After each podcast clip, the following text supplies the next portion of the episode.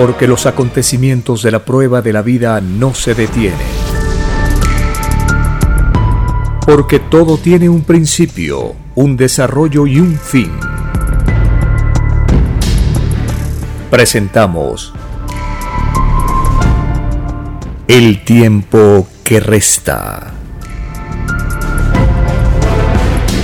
Una gran oportunidad para cambiar nuestros destinos y la vida. El cambio de costumbres provocará la caída del sistema de vida, de las leyes del oro. Los acontecimientos le salen al encuentro a las criaturas. Una nueva revelación, escrita por Alfa y Omega, se extiende por el mundo. Ciencia celeste, nueva moral, filosofía común, justicia divina. El tiempo que resta.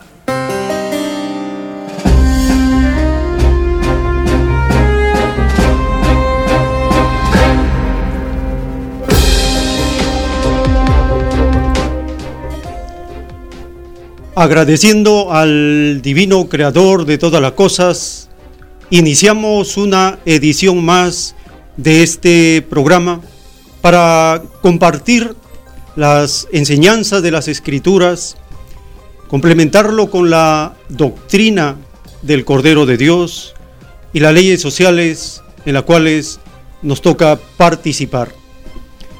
Hay una parábola de las escrituras enseñada por Jesús de Nazaret acerca de el estado de cosas en una familia, en una comunidad, en una nación o en el planeta entero.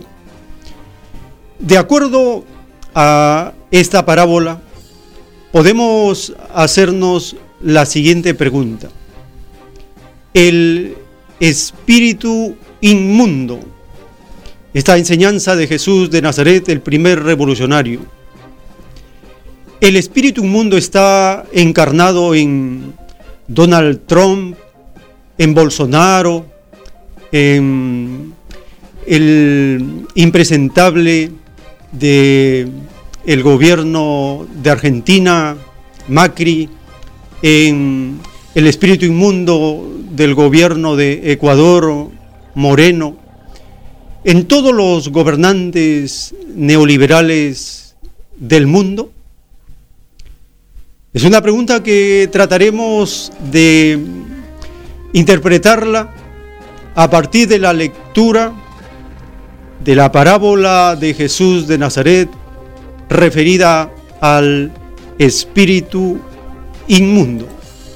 Está escrito en el libro de Mateo, capítulo 12, del verso 43 en adelante.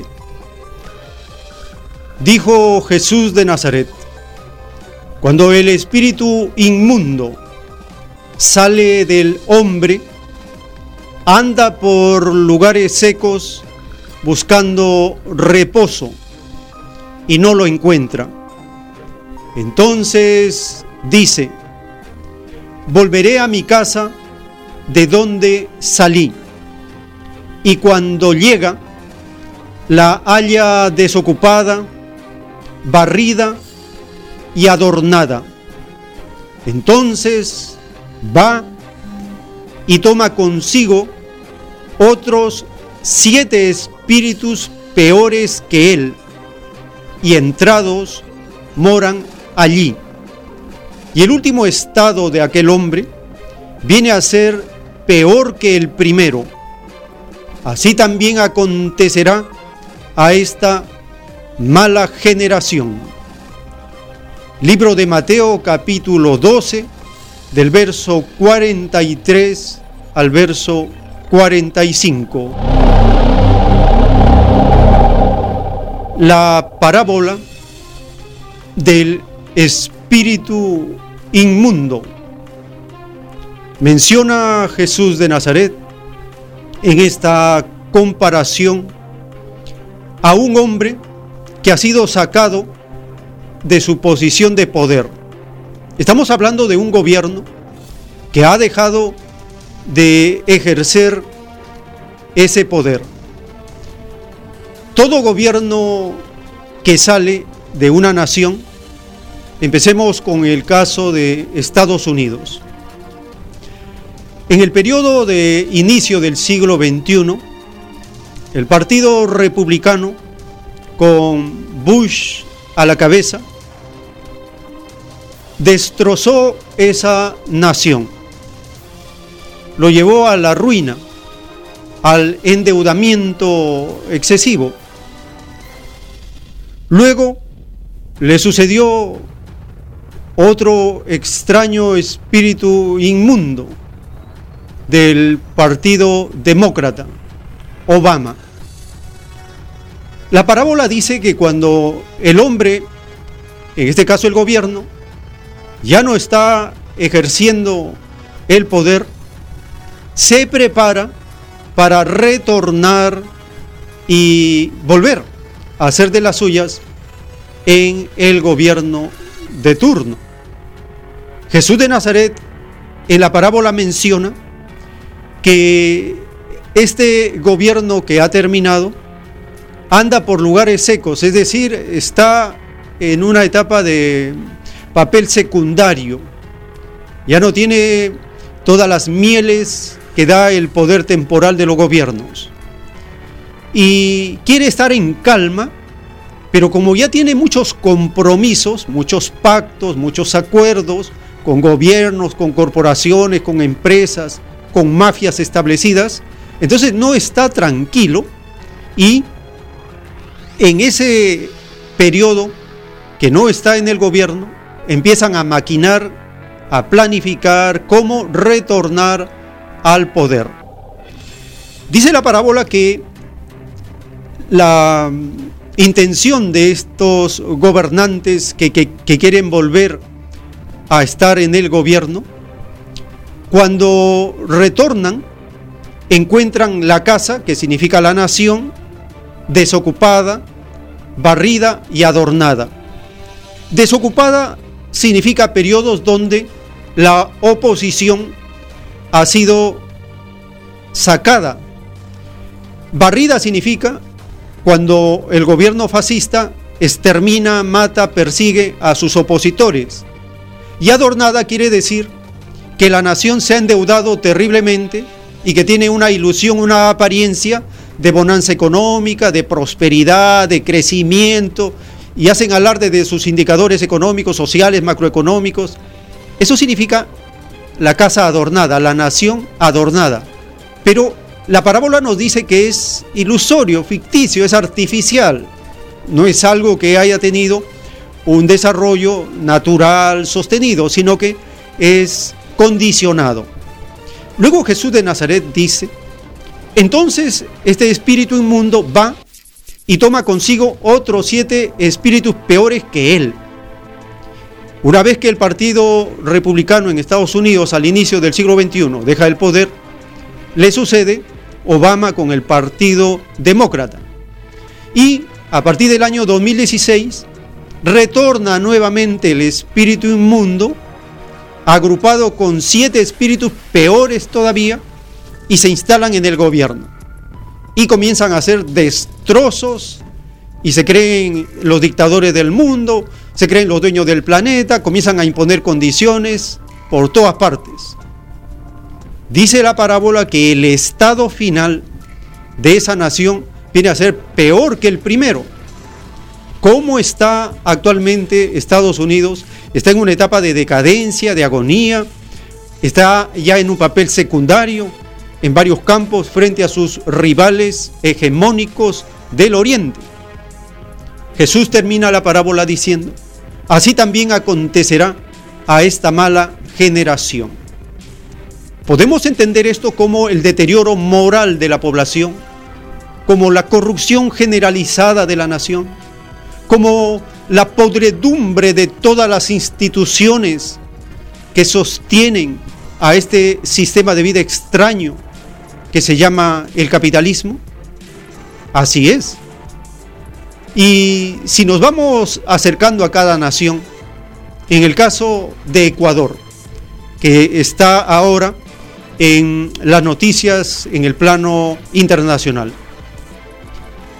Ecuador, después del gobierno socialdemócrata de Correa, la oligarquía, los grupos, la prensa y la embajada norteamericana siempre estuvieron como el hombre inmundo, tratando de retornar y volver a hacer de las suyas, con este inmundo gobernante, este despreciable gobernante moreno de Ecuador.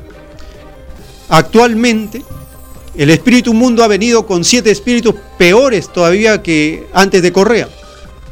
Y se han vendido, se han subordinado a las órdenes de la embajada norteamericana, se han arrodillado a las órdenes del Fondo Monetario Internacional, siguen beneficiando a la oligarquía de Ecuador con los subsidios, porque ¿qué cosas son los subsidios?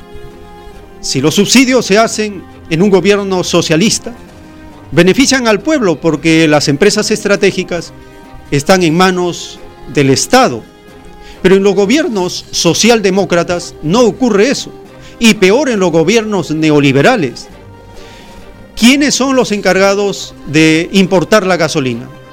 No es el Estado, sino son el sector privado.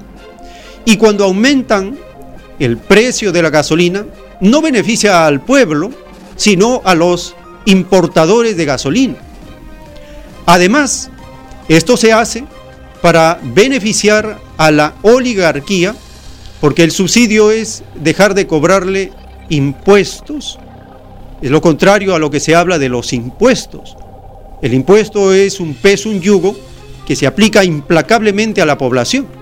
Los subsidios es no cobrar los impuestos que corresponden, porque estos van en los gobiernos socialdemócratas a los grupos que controlan la economía, la banca, los importadores, los exportadores, los que tienen tratos con las grandes potencias, y los compromisos de deuda con el Banco Mundial, el Fondo Monetario Internacional. Es toda una mafia económica la que mueve a los gobiernos.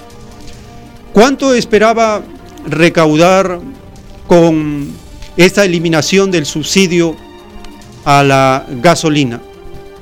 1.400 millones de dólares. Pero ¿cuánto deja de recaudar por evasión tributaria, por elusión tributaria, por exoneraciones tributarias, por devolución del IGB en Ecuador.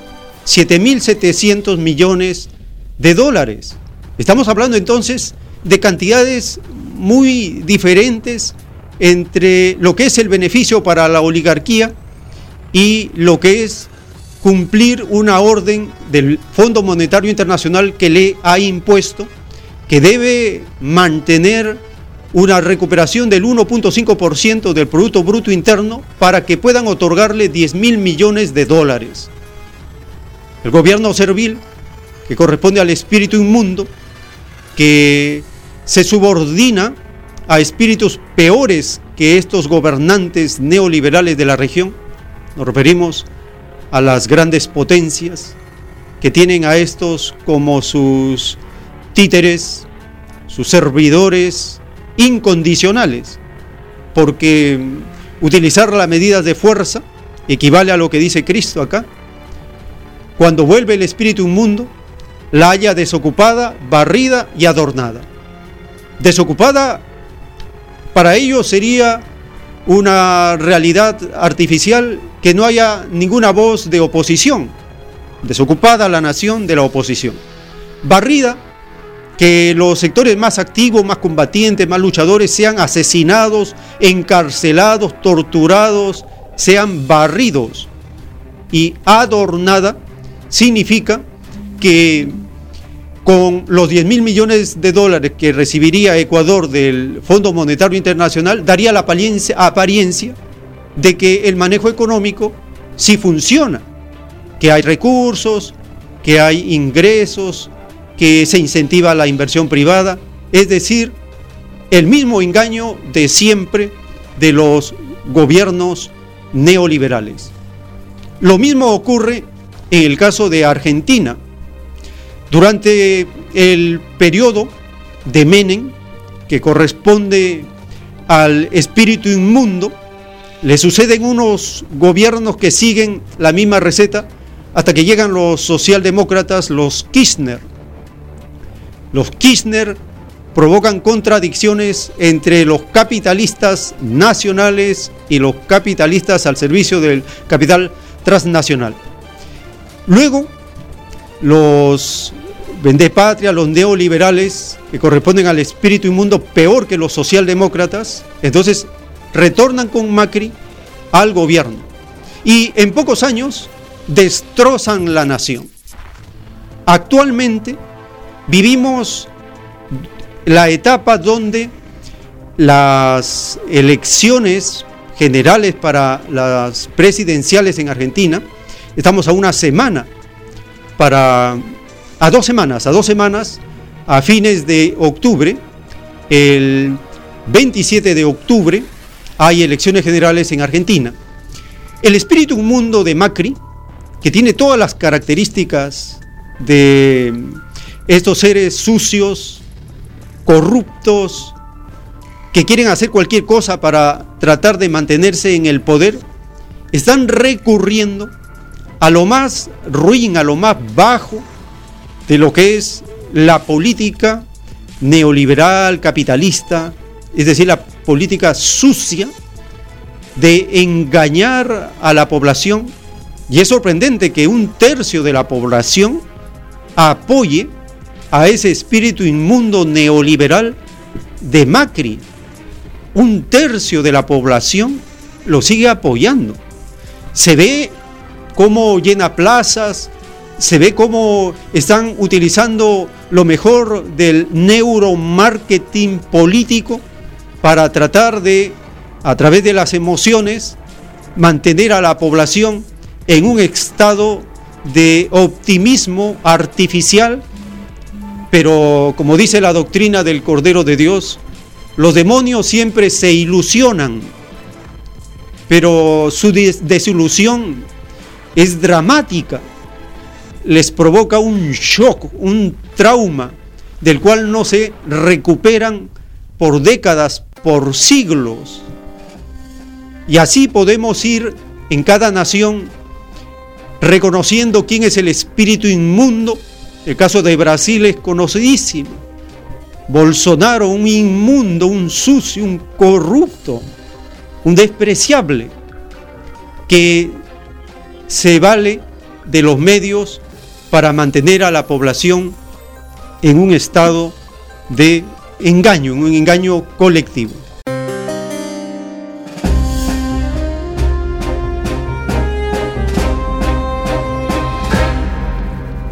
Estamos en esta edición compartiendo la interpretación de una parábola que enseñó el Hijo de Dios en esta morada planetaria. Cristo, cuando enseña sus parábolas, lo hace para que nosotros podamos reconocer, identificar a los personajes que están en la enseñanza de las escrituras.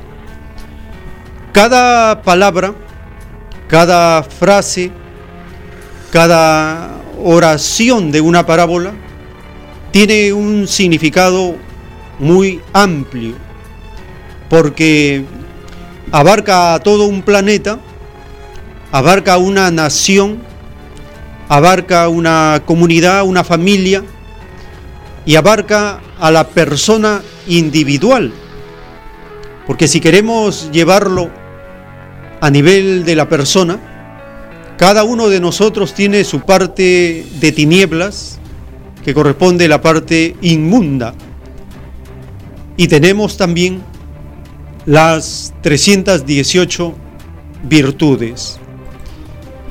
Esta lucha material, lucha espiritual, es para que nosotros aprendamos a resistir al mal, para que un pueblo luche, proteste, combata y derrote a los que provocan mal, a los que abusan. Pues.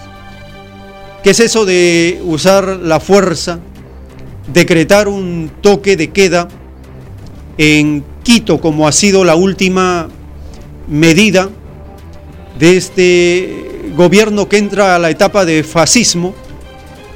Porque toque de queda es fascismo, el uso de la fuerza extrema contra la población. Y todo para cumplir con el Fondo Monetario Internacional, con la Embajada Norteamericana, y para seguir beneficiando a la oligarquía, a los millonarios, a los capitalistas, a los ricos, a los magnates de Ecuador. Son 7.700 millones de dólares que al año deja de cobrar el Estado en Ecuador para favorecer a la oligarquía, frente a los 1.400 millones de dólares que pensaba recaudar al eliminar los subsidios a los combustibles en Ecuador. Miren en, en la balanza las preferencias del espíritu inmundo. ¿A quién favorece? ¿A quién sirve? ¿No fue acaso la población la que confió y le dio el voto? Pensaba, pensando que iba a continuar con la reforma de la socialdemocracia de Correa. ¿Y qué hizo? Se vendió rápidamente a los brazos manchados del neoliberalismo. Y eso es destructivo. Sirva entonces este ejemplo para ir reconociendo quiénes son los de la luz, quiénes son los de las tinieblas. Un toque de queda es para amarrar al hombre fuerte que es el pueblo. El pueblo en Ecuador está desatándose. Veremos hasta dónde llega. Pero el apoyo de los pueblos de la tierra está presente. Porque su lucha es nuestra lucha, su liberación es la liberación y la resistencia que ese pueblo ha demostrado al derrocar, al hacer correr a estos gobernantes entreguistas está en la historia de los pueblos de la América Latina. Empezamos esta jornada informativa compartiendo la última medida, la medida del toque de queda de este gobierno inmundo de Ecuador.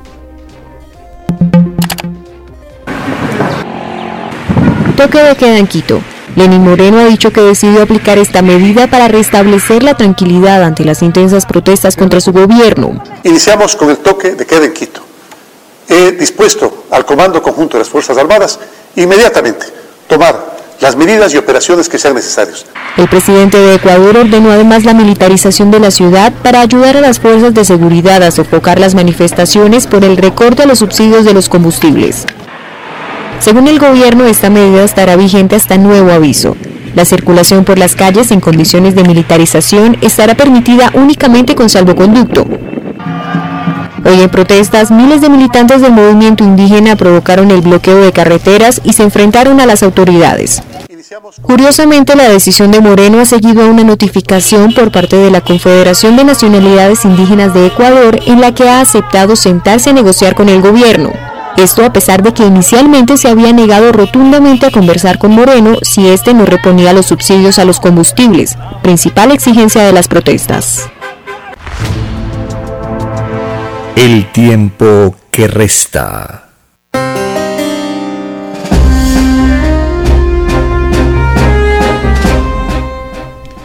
En el título 488 del libro Lo que vendrá, está escrito, el Hijo de Dios juzgará con fuego devorador a los que se tentaron en el uso de la fuerza.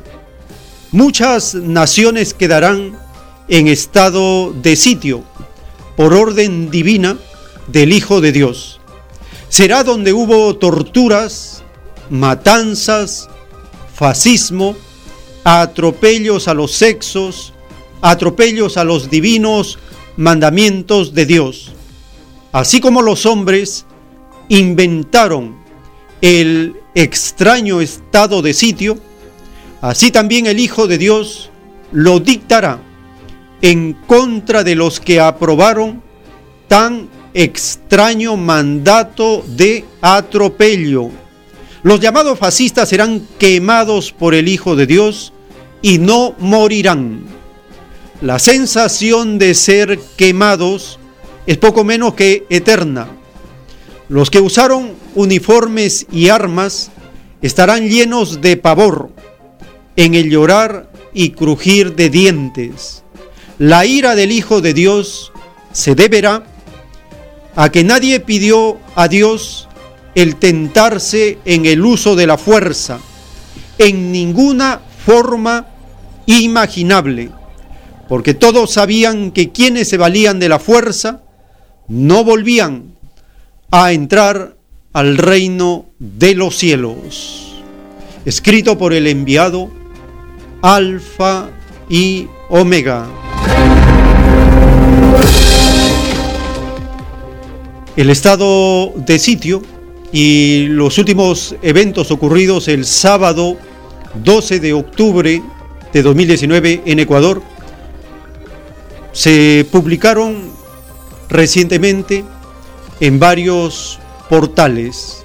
Compartimos el informe acerca de los eventos de esta lucha social en el Ecuador.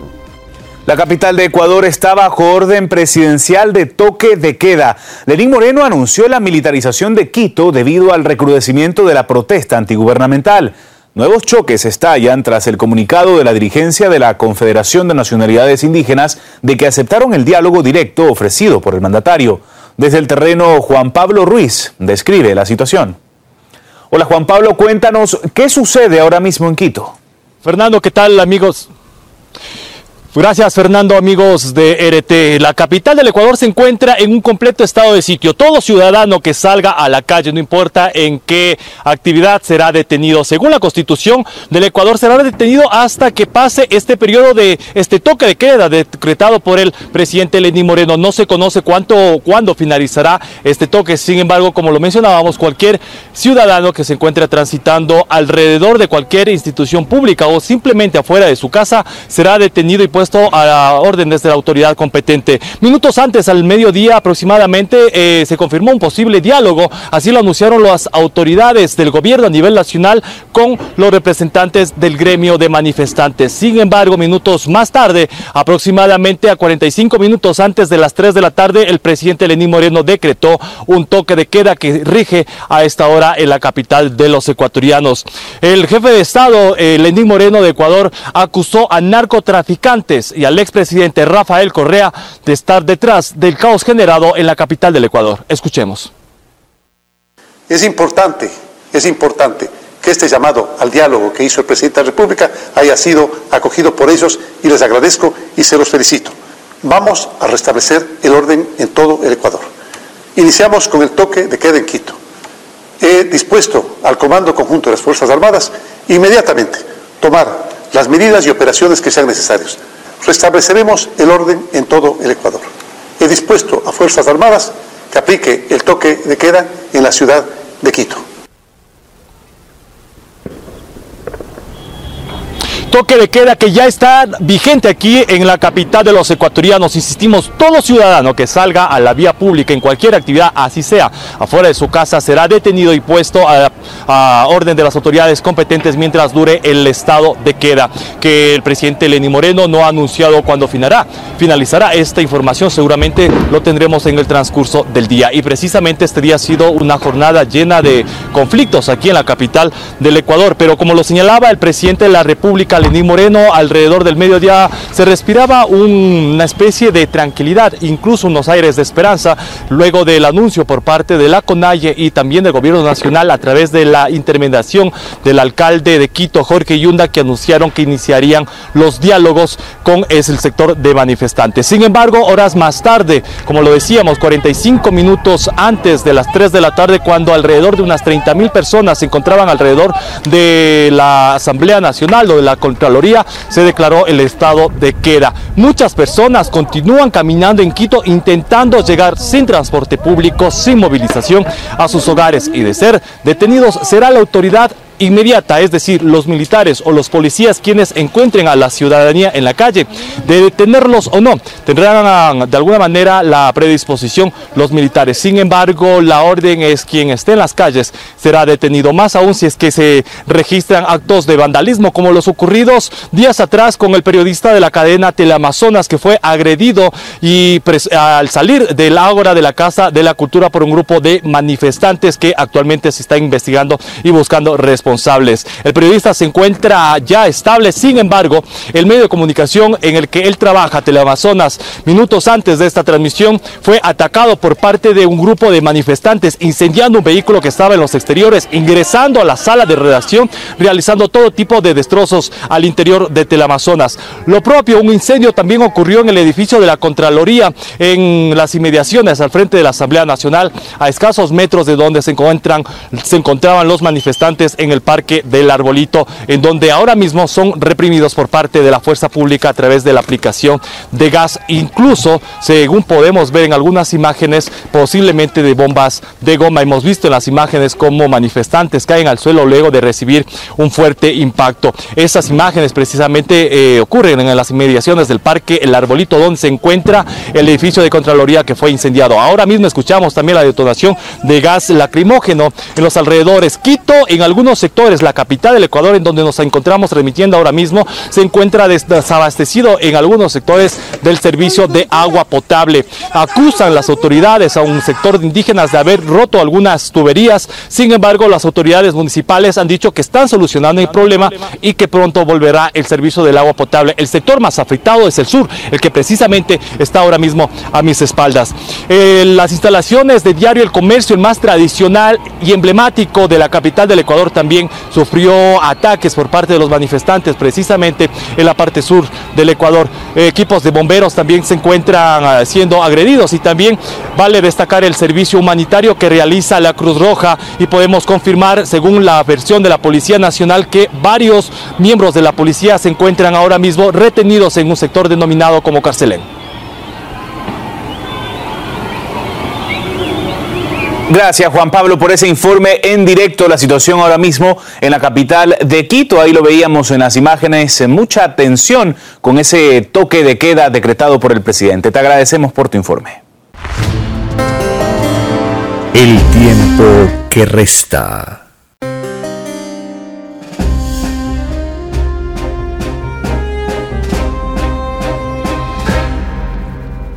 La doctrina del Cordero de Dios en la explicación de las parábolas que se refieren al uso de la fuerza, dice en un plano celeste, todos aquellos que habiendo usado y estudiado armas para matar a sus propios hermanos, sabiendo que uno de mis mandamientos dice, no matarás, a los tales ya tienen su merecido.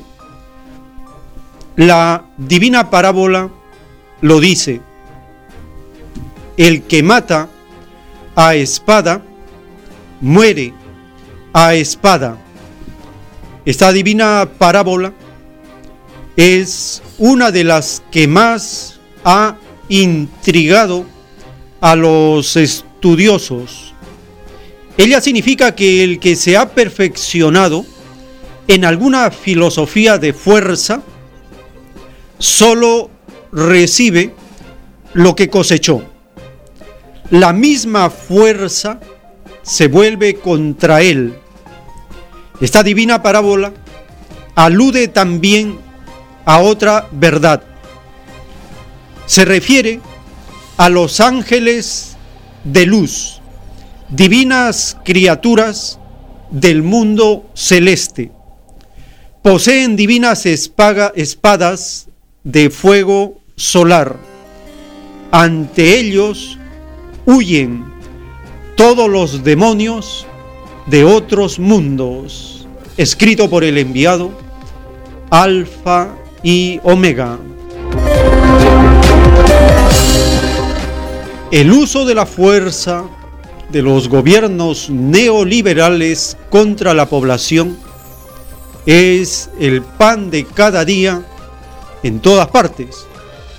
De América nos trasladamos a Europa y en Francia se va a cumplir ya un año desde que la población empobrecida, al recibir impuestos para favorecer como siempre a la oligarquía, la plutocracia, los capitalistas, los ricos, salió a las calles a protestar con chalecos amarillos.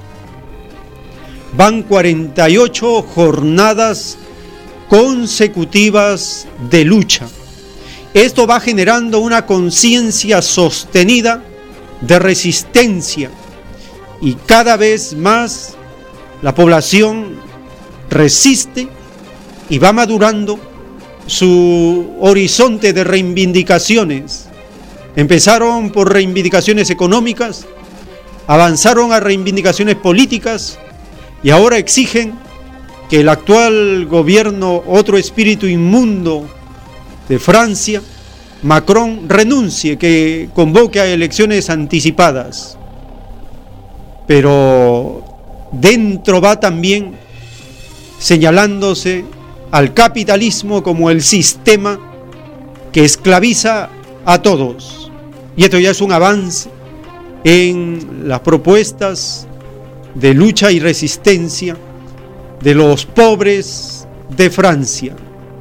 La clase trabajadora, la clase empobrecida en Francia, viene soportando desde hace mucho tiempo impuestos abusivos. No escarmientan los neoliberales. Se va a cumplir ya un año de estas jornadas de los chalecos amarillos el siguiente mes, en noviembre. Ya están preparando el primer aniversario de una lucha y resistencia sostenida de los pobres de Francia. Compartimos la siguiente información.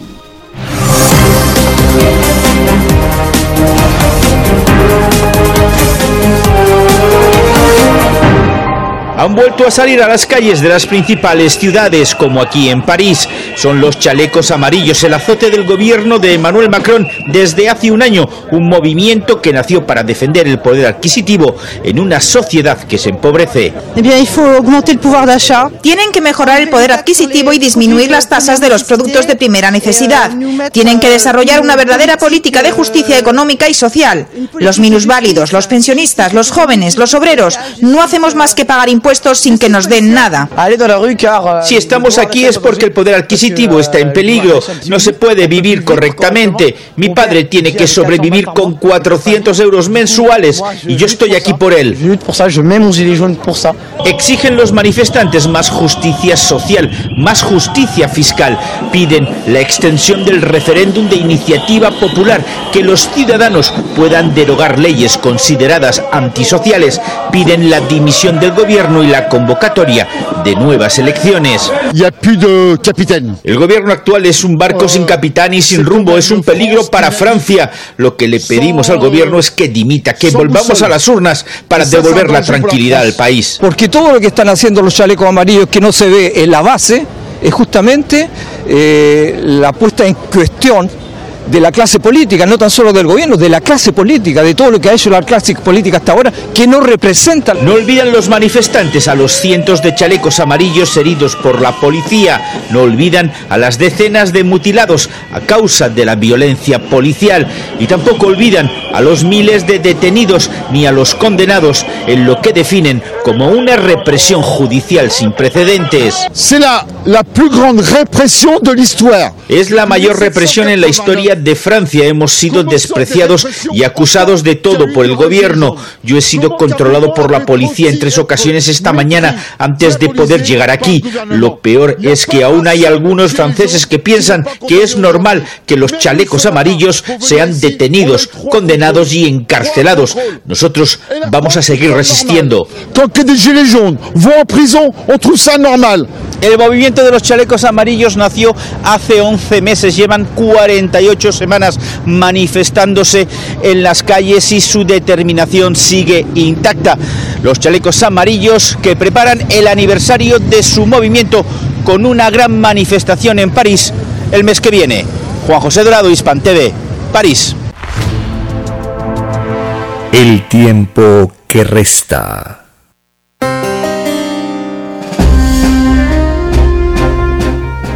En un plano celeste del Cordero de Dios está escrito, de todo hay en el rebaño del Señor. Los ambiciosos tienen eterna lucha con sí mismos y con sus hermanos de prueba. Son los más grandes destructores de la felicidad de los demás siempre se acaparan los puestos claves en los mundos. En tu planeta Tierra tienen el monopolio de gobernar. Se hacen pasar por seres justos y se acaparan lo mejor. Hacen lo contrario a los divinos mandamientos. Creen estos ambiciosos que nunca rendirán cuenta de sus engaños creen que sus abusos y violaciones quedarán impunes. No, hijitos, todo se paga en la vida, tanto arriba como abajo. Escrito por el enviado Alfa y Omega. Estos ambiciosos son los destructores de la felicidad de los demás. Se ha realizado una encuesta reciente acerca del nivel de felicidad o infelicidad en las naciones. Se informa que Argentina es una nación tan infeliz que se ha degradado en los últimos años. Y se falsea diciendo que en el Perú ha aumentado la sensación de felicidad. ¿Será cierta esta percepción o será un artificio para engañar? La realidad nos dice que felicidad no hay. Que la felicidad, como dice el Cordero de Dios en el capitalismo, la felicidad se pesa en oro es una extraña felicidad en la que no participa el divino creador. Es una desconocida felicidad donde los humildes no son los primeros. Es una felicidad que es como una máscara de un dolor y una frustración de todos. La apariencia, la máscara, la simulación, la casa adornada, la casa barrida, la casa desocupada. Por lo tanto, la infelicidad hace estragos en todos. Porque dice el Cordero de Dios, nadie puede ser feliz si a su costado su hermano padece hambre. Qué extraña felicidad. Sin embargo, estos ambiciosos no escarmientan y hacen alarde y derroche de lo que no es suyo. Y cuando en algún momento se conmueven y dan lo que les sobra, dice el Cordero de Dios que lo que les sobra no les pertenece. Así de contundente la justicia de Dios. Compartimos la información acerca de esta encuesta sobre la felicidad o infelicidad en las naciones. Tristeza, Argentina se ubicó en el último puesto en el ranking de países más felices según el estudio global realizado por la consultora Ipsos Global Advisor. A nivel mundial la prevalencia de la felicidad ha bajado 6 puntos desde el 70% en 2018. Nuestra corresponsal en Buenos Aires, Carolina Callazo, nos amplía la noticia. Un estudio titulado La felicidad está retrocediendo en el mundo de la consultora Ipsos Global Advisor muestra que dos tercios de los adultos en todo el mundo, un 64%, se consideran felices en 28 países. En Argentina, solo el 34% de los encuestados afirmó ser feliz. La sociedad eh, nos impone ser felices y de hecho basta mirar las redes sociales y lo que estas redes sociales nos este no, nos piden que mostremos no que somos felices que este eh, estamos de alguna manera bajo un, determinado ritmo de vida eh, que supone ciertos patrones. Todo eso genera una demanda una presión hacia el individuo entre los factores que potencialmente generan felicidad figuran salud y bienestar físico 55%, hijos y pareja 48%, sentido en la vida 47%, seguridad personal 45%. Australia y Canadá lideran el ranking de gente feliz, le siguen China, Gran Bretaña y Francia. Varios expertos sostienen que en este país sudamericano el bajo nivel va de la mano de la incertidumbre. Indudablemente el poder tener una identidad social, vocacional, eh, el poder, eh, poder tener control sobre el rumbo de nuestros planes y de nuestros objetivos es sumamente importante a la hora de conducir a la felicidad. Y creo que eso es lo que produce mayor este, movimiento en las bases que hacen a la construcción de una felicidad como, como pueblo, como nación también, eh, o a un bienestar de, de lo que sería, digamos, la Argentina. En América, solo dos países, Perú y Canadá, mostraron un aumento de 4 y 5 puntos respectivamente en el índice de la felicidad en 2019 respecto al año pasado. La investigación de Ipsos Global Advisor también refleja que los argentinos incluyen el bienestar del país como una premisa para ser felices. Carolina Callazo, CGTN en español, Buenos Aires. El tiempo que resta.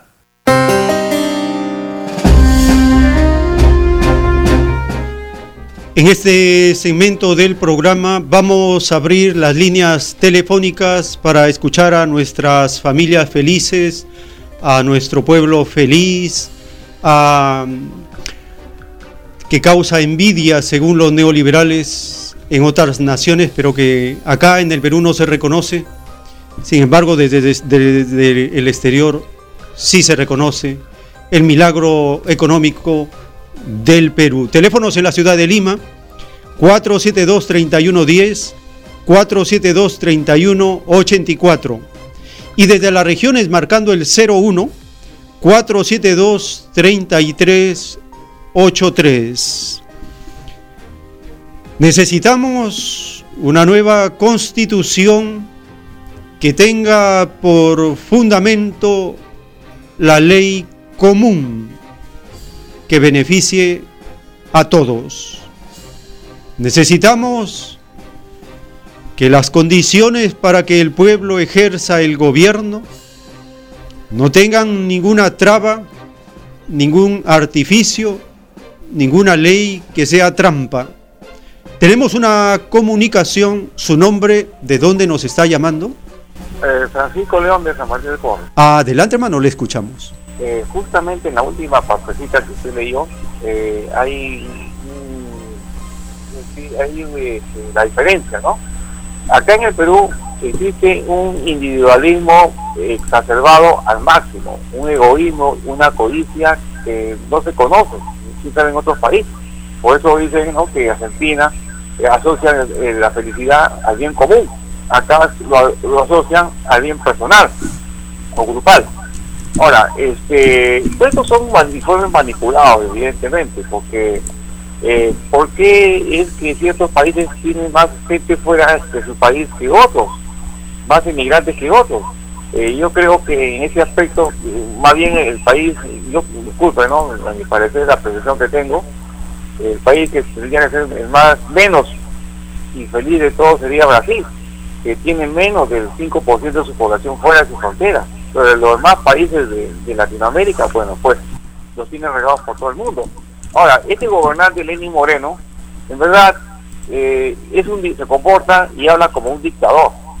Y lamentablemente aquí no se ve ya a los medios de prensa eh, mencionar eso, la crueldad con la que actúa frente a su pueblo. Es más, el señor Pompeo, el funcionario norteamericano, lo ha alabado y lo están apoyando. Lo están apoyando el gobierno norteamericano y todo el llamado Grupo de Lima, lo cual quiere decir que estos gobernantes están de acuerdo en lanzar crueles medidas contra el, pueblo para imponer este modelo económico, ¿no? A como de lugar, siga superviviendo, no importa que el pueblo sufra. Es decir, que nosotros elegimos a nuestros eh, cancerberos, a nuestros verdugos. Muy agradecido. Muchas gracias, hermano, por tu participación. Y sí, el gobierno yanqui inmediatamente ha apoyado al gobierno de Ecuador de Moreno para que continúe facilitándole el saqueo y el retorno de bases militares a Ecuador. Esto la población tiene que ser bien consciente para resistir y rechazar este retorno de los inmundos, como enseña la parábola. Tenemos una nueva comunicación. Su nombre, ¿de dónde nos está llamando? Buenos días, hermanito. Soy la señora Carlota del Rima. Adelante, hermanita. Gracias, hermanito. Este problema en el Ecuador, ¿no?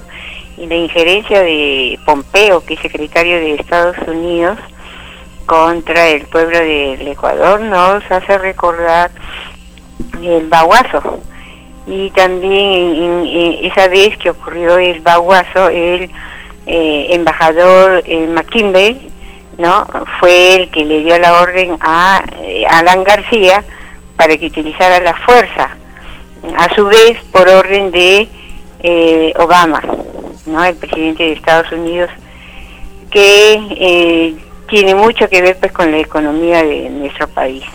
Tampoco debemos olvidar el problema de los bonos agrarios, eh, que los bonos agrarios que en diversos medios de publicación decían de que el pueblo peruano tenía que pagar 14 mil millones, pero últimamente hemos estado investigando y en el internet nos dan una cifra mucho mayor, mm, que es de 48 mil millones que tenemos que pagar nosotros los peruanos a quienes, a los bonistas agrarios como Olaechea.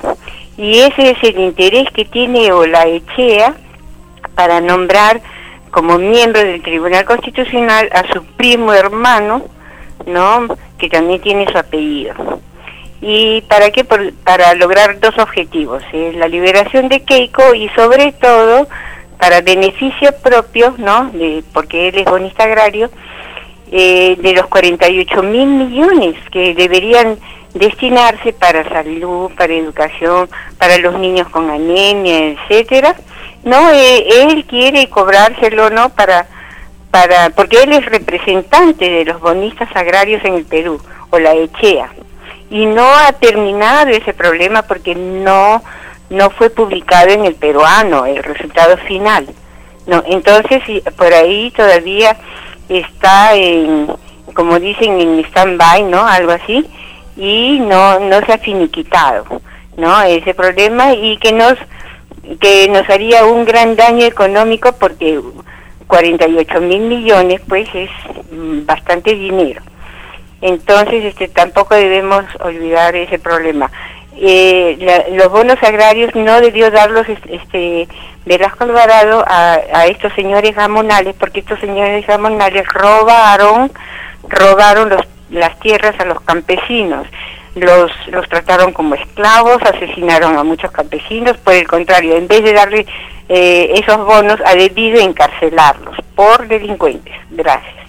Gracias por su participación y informarnos acerca de esta intención de querer aprovecharse de los recursos del Estado por estas por estos grupos de la oligarquía. Tenemos una nueva participación. Su nombre, ¿de dónde nos llama?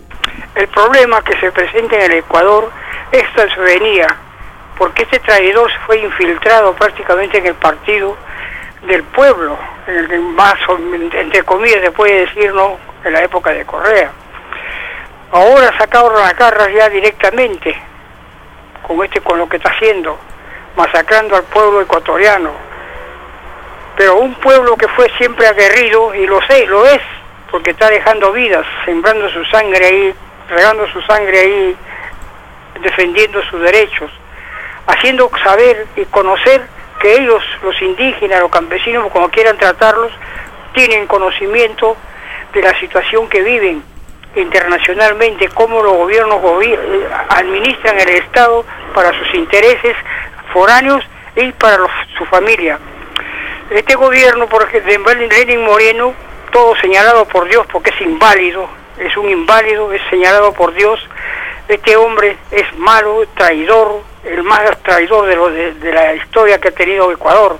Hermanos, pero el pueblo es más homogéneo políticamente porque tiene más conocimiento, se ve, porque han, le han dado algo, a, a Correa ha dejado algo a ese pueblo.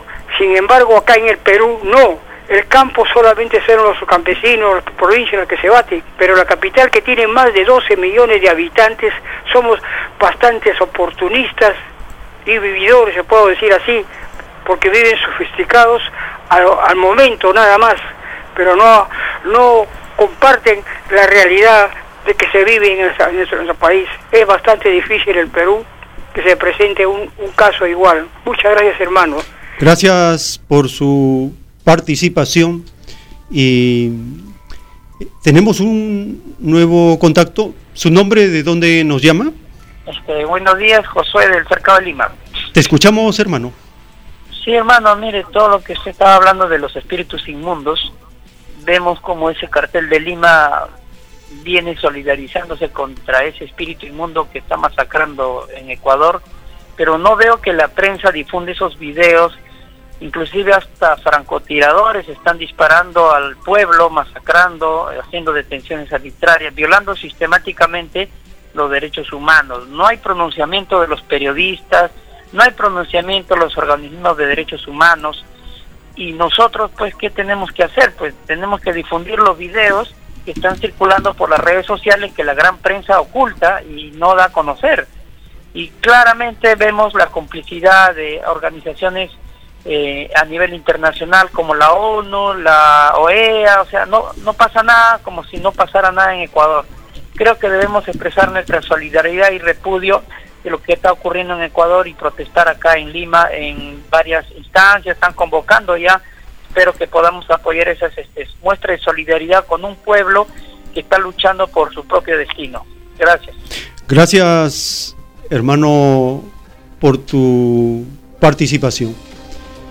Es así, los pueblos del tercer mundo se solidarizan con la lucha del pueblo de Ecuador. Tenemos un nuevo contacto, su nombre, ¿de dónde nos está llamando?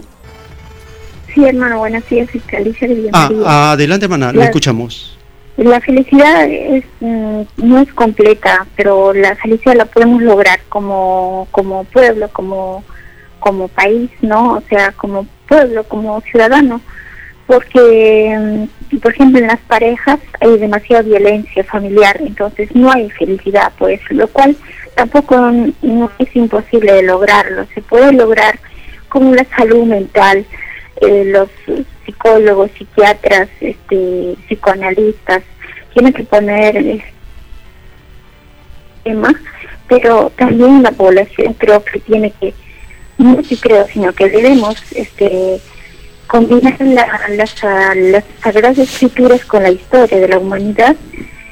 Estamos en esta etapa compartiendo las informaciones relacionadas con los movimientos sociales de la patria planetaria y de la región.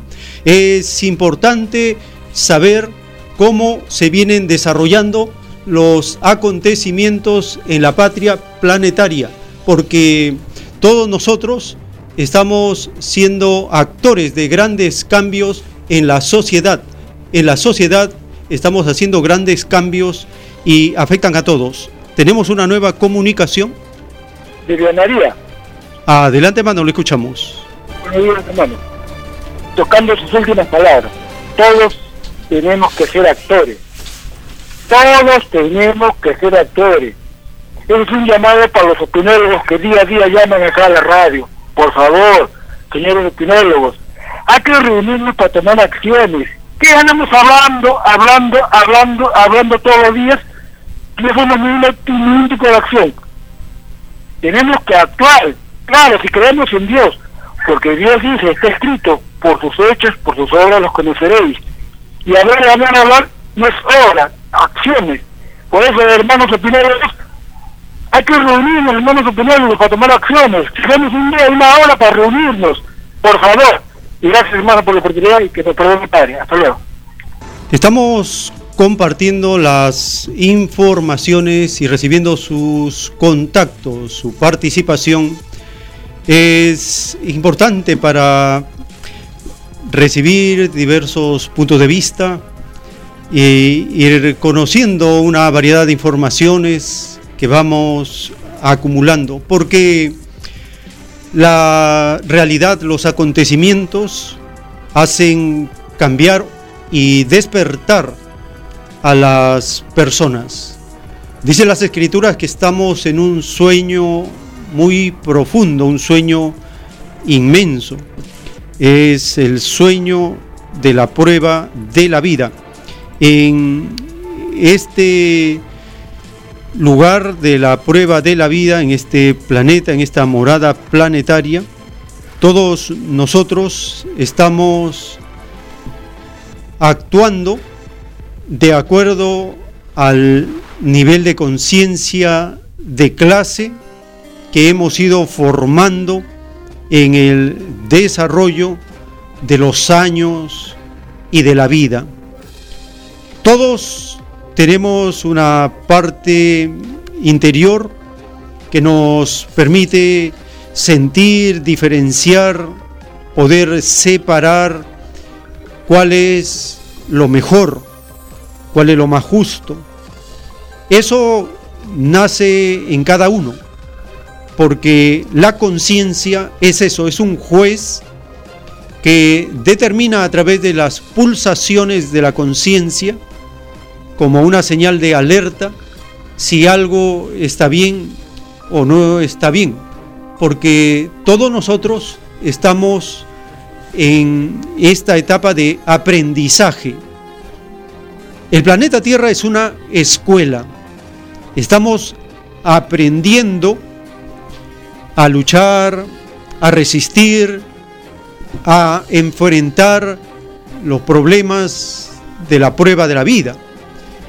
Es una escuela donde experimentamos los niveles extremos del bien y del mal, donde la fuerza si es una fuerza destructora, provoca daños inmensos, pero si es una fuerza creativa que modifica las cosas, en ese sentido, todos nosotros avanzamos a nivel colectivo. ¿Por qué? Porque no hay ser individual. Todos pertenecemos a una comunidad.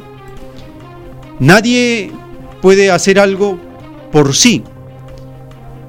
Todos dependemos de una familia, la familia está relacionada con la comunidad, la comunidad con las demás naciones, y así se forma una gran patria planetaria.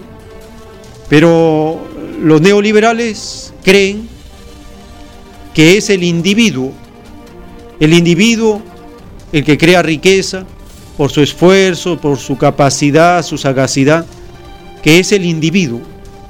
Eso es una gran mentira que la transmiten constantemente. No es cierto ello, porque si nosotros tenemos un ombligo, significa que tenemos un cordón umbilical que nos ha unido y nos ata a los padres, y los padres a los padres, y así se va encadenando la comunidad planetaria. Los capitalistas parten del individuo, en cambio las escrituras enseñan la comunidad. Es el choque entre lo colectivo y el individualismo de los capitalistas. ¿Quién vencerá al final de la prueba de la vida en el desarrollo de esta lucha material? Según las escrituras, tarde o temprano la justicia de Dios, que es colectiva, vence, se impone, y los que se creían individuos importantes, destacados y hasta se proclamaban como divinos, es el caso de los faraones, los emperadores y el actual dictador de Estados Unidos, que hace poco hizo un alarde descomunal diciendo que su infinita sabiduría le permitía determinar cuál era la mejor opción frente a Turquía por la resolución que tenía de atacar a los kurdos que estaban en las fronteras de Siria con Turquía. Ese nivel de alarde es propio de estos seres que no entienden lo que es lo colectivo. Lo colectivo se refiere al planeta. En lo colectivo desaparecen los grupos, porque es la humanidad, es la comunidad planetaria, es la familia universal. ¿Qué es una persona individual? Es apenas una célula de ese cuerpo que es la humanidad. ¿Quién puede decir que está separado de ese cuerpo que es la humanidad? Nadie, porque somos una totalidad. Es lo que las escrituras de Alfa y Omega le llaman el todo sobre el todo. Estamos en esta jornada informativa compartiendo lo que está ocurriendo en estos momentos en diferentes lugares. De América del Sur nos trasladamos a Europa. Una manifestación multitudinaria en Copenhague al cierre de la cumbre del C40. Compartimos la siguiente información para conocer los eventos de estos últimos meses de, del año 2019 relacionados con la lucha global frente a la crisis climática, la emergencia climática provocada por las corporaciones de las naciones ricas y naciones emergentes.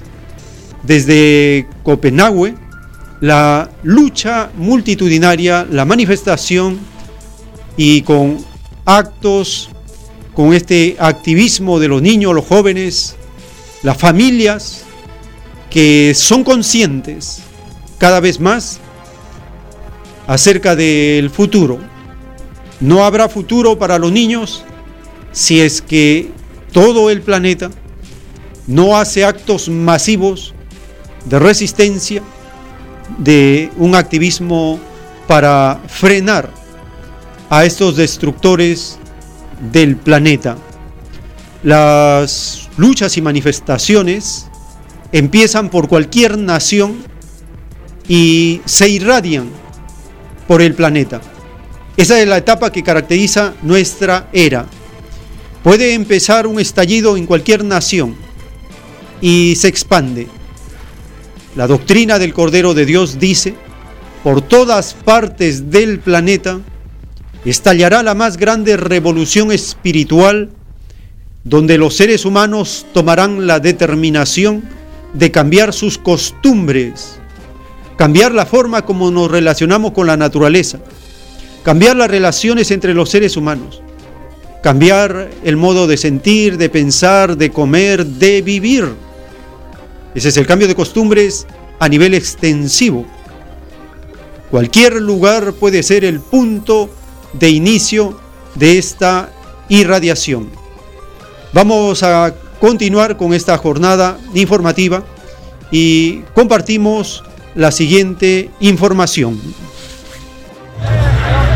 Miles de personas recorrieron este viernes el centro de Copenhague pidiendo acciones concretas contra la crisis climática al cierre de la cumbre del Grupo de Liderazgo Climático C40 que se ha celebrado esta semana en la capital danesa. La marcha reclamó justicia climática y medidas para reducir la huella en las ciudades en cumplimiento con el objetivo del Acuerdo de París de limitar la subida de la temperatura global a 2 grados a final de siglo. La manifestación tuvo como estrella invitada a la congresista democrática estadounidense Alexandria Ocasio Cortez. La política de origen puertorriqueño arremetió contra Wall Street, contra las clases más adineradas y contra los presidentes de Brasil y Estados Unidos, Jair Bolsonaro y Donald Trump. Representantes de más de 90 urbes del C40, entre las que se incluyen Madrid, Lima, Nueva York o Barcelona, se han reunido desde el miércoles en Copenhague para transformar en medidas concretas el objetivo común de reducir las emisiones contaminantes. El tiempo que resta.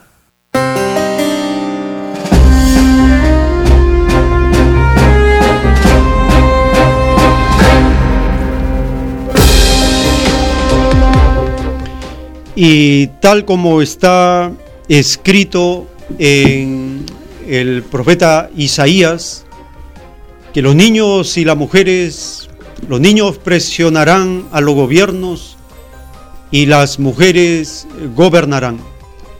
La profecía de Isaías en el capítulo 3, verso 12, se cumple en este tiempo final de la prueba de la vida, Causa emoción ver en los videos cómo niños están presentes en estas huelgas contra la crisis climática, en estos actos masivos, niños con sus padres, adolescentes, jóvenes, familias, hacen sus pancartas, sus carteles y tienen una idea muy clara.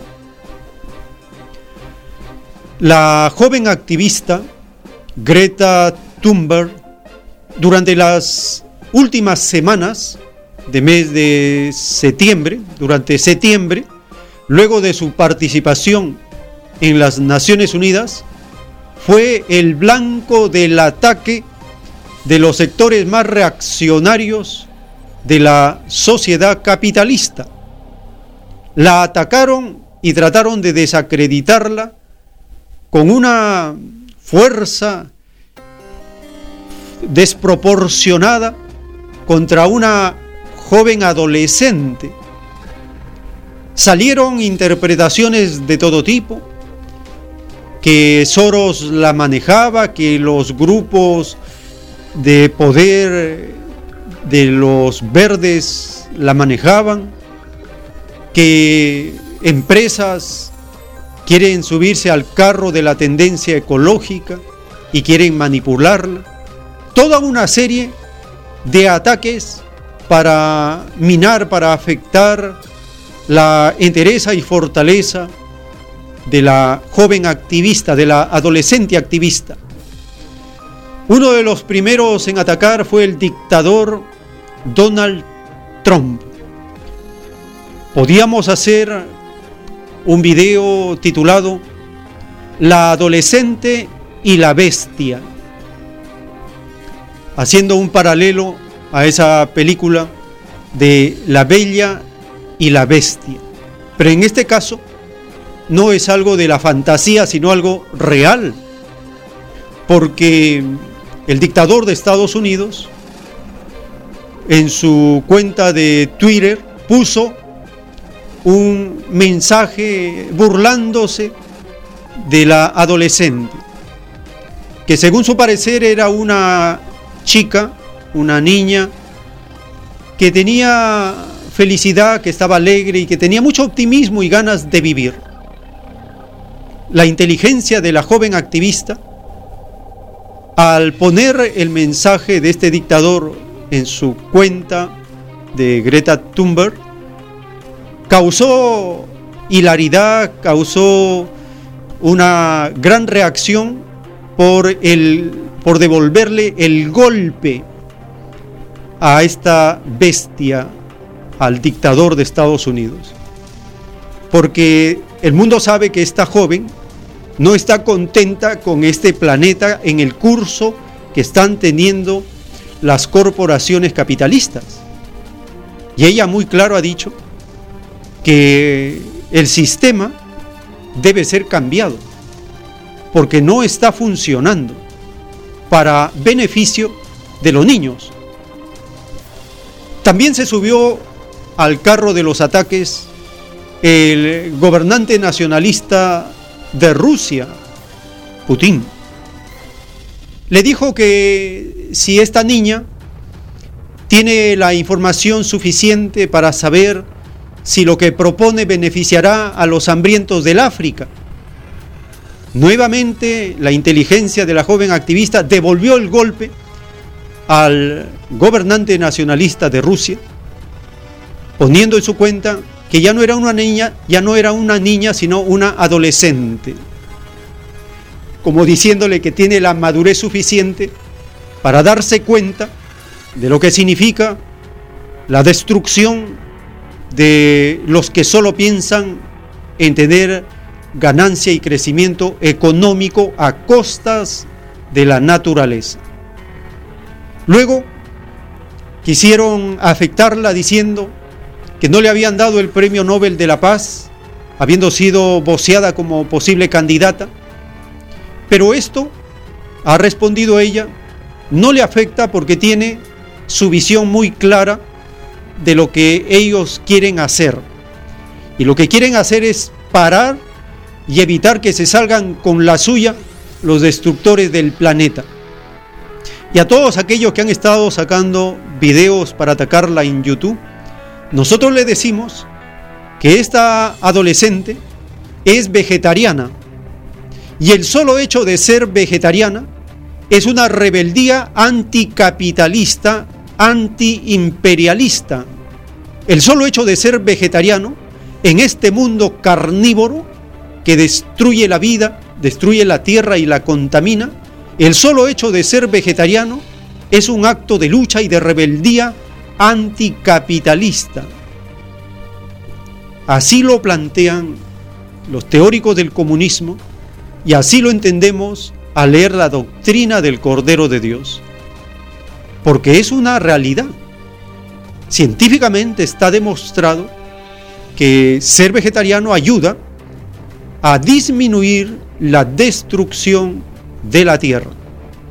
Compartimos el siguiente video, la siguiente información acerca de los siguientes planes del activismo de la joven y de los niños y los jóvenes en su camino hacia esta nueva cumbre del clima a realizarse en diciembre en Chile.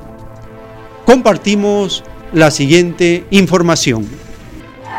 La activista ambiental Greta Thunberg encabezó el viernes desde Denver al centro de Estados Unidos una protesta más de su movimiento para exigir medidas concretas contra el cambio climático. Cuestionada sobre si estaba decepcionada por no ganar el Premio Nobel de la Paz, que fue otorgado el viernes al primer ministro de Etiopía, Abiy Ahmed, la adolescente de 16 años respondió con un rotundo no.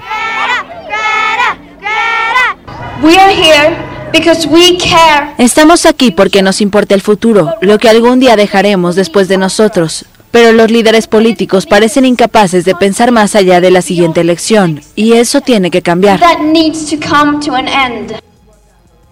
El feroz discurso que Thunberg dio en la ONU y las masivas manifestaciones de estudiantes que convocó en todo el mundo contra el cambio climático habían generado sospechas de que la joven podría recibir el Nobel de la Paz, pero a los participantes de la manifestación tampoco pareció importarles mucho el premio.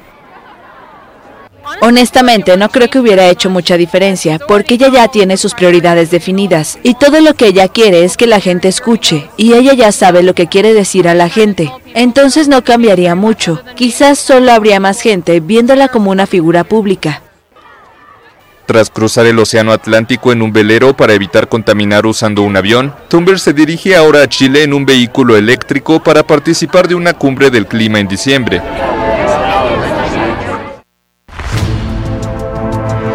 El tiempo que resta.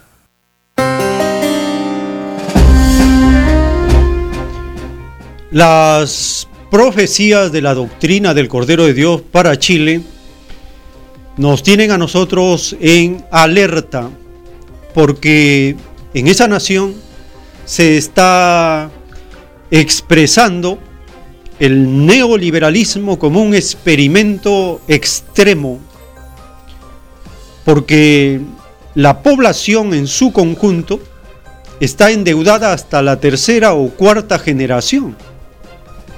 Esto es algo como estar atado, un pueblo atado por deuda, es terrible, como lo están todas las naciones. Pero el caso de Chile es más dramático que en el caso de Perú, porque el per cápita de deuda de Chile duplica o hasta triplica el caso de la deuda de Perú. En Chile está profetizado que se iniciará el Congreso de Obreros por orden divina una constitución obrera por orden divina y que este mandato se extenderá nación por nación. La orden del Padre Eterno es que en cada nación haya un congreso de obreros, de trabajadores, que la constitución sea redactada por los más humildes de la nación, por la mayoría que haya un estado de trabajadores que hay actualmente, hay un estado de explotadores, de empresarios, de banqueros, de inversionistas. Es el estado de ellos. Han cogido al Estado como un botín, porque a través del Estado se canaliza toda la riqueza social de la nación. Eso explica la desesperación por querer tener el control del Estado, por mantener el control. Están asustados, como están asustados en todas las naciones. Porque una vez que el pueblo, el hombre fuerte, es desatado, los espíritus inmundos salen despavoridos, porque las escrituras enseñan que el ser humano nació libre y terminará siendo libre, libre de las ataduras creadas por un sistema de vida que no toma en cuenta los mandamientos de Dios. Desde Europa, un grupo de activistas ecologistas llamados como Rebelión Extinción está haciendo acciones para despertar la conciencia de esas naciones, son las causantes mayores de la destrucción del planeta y cumpliéndose la ley, el que hace el daño repara el daño, como un acto de arrepentimiento y de penitencia, estos grupos se están expresando para rechazar la extinción de las especies vivientes. Compartimos la siguiente información. Se autocalifican de rebeldes. Los activistas llaman a su grupo Extinction Rebellion y afirman que la desobediencia civil es la única vía para llamar la atención sobre la crisis climática. Lo decidimos porque en las últimas tres décadas ni las manifestaciones ni las peticiones han dado resultado. Tampoco Fridays for Future, la pieza central de la lucha por el clima sin la que este movimiento sería posible, consigue sus objetivos con sus manifestaciones. No solo tenemos que dar un paso más allá, sino que es nuestra obligación. En el centro de Berlín los activistas se han reunido en la célebre columna de la Victoria. También protestaron en Wellington, capital de Nueva Zelanda, y la ciudad holandesa de Ámsterdam.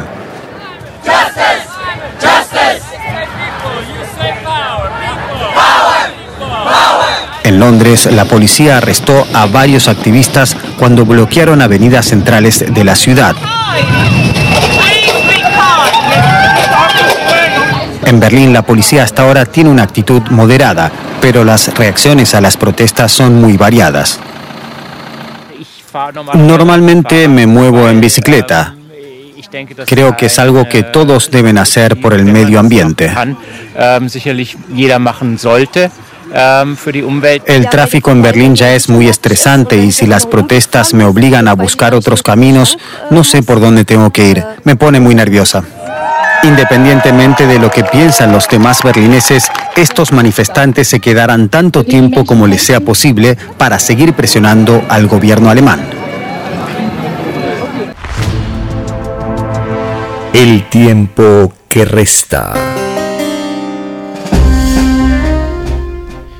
Y las escrituras nos hablan acerca de este despertar de la generación. Es un despertar que ocurre nación por nación. ¿Qué estarán pensando los sostenedores de este extraño sistema de vida? Dice la doctrina que se han ilusionado. ¿Cuál es su ilusión? Ellos pensaban que las cosas iban a seguir como estaban ellos acostumbrados a determinarlas. Pero de pronto aparece la doctrina del Padre Eterno en la tierra y se va extendiendo lentamente y en forma paralela, la naturaleza reacciona. Dice el Cordero de Dios que hay una relación directa entre la expansión de la doctrina del Cordero de Dios y el despertar y la manifestación viviente de la naturaleza.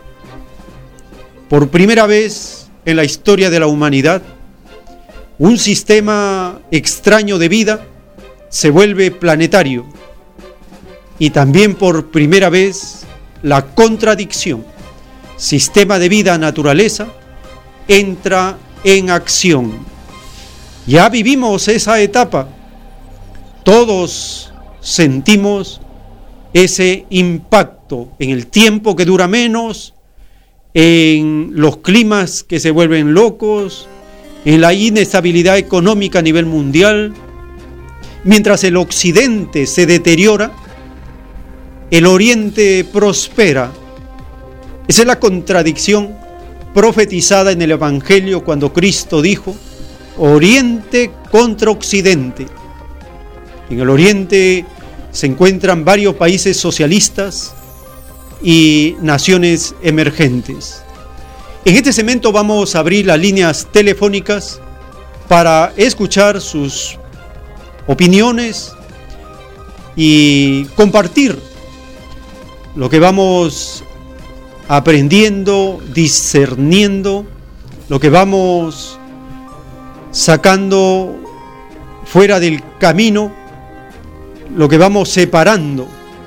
Porque la prueba de la vida consiste en separar las cosas que sirven de aquellas que estorban el desarrollo. Esa es la parábola de la red.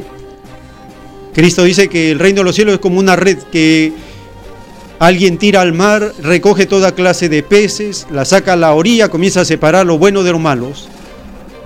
Lo que no sirve al fuego y lo útil es aprovechado.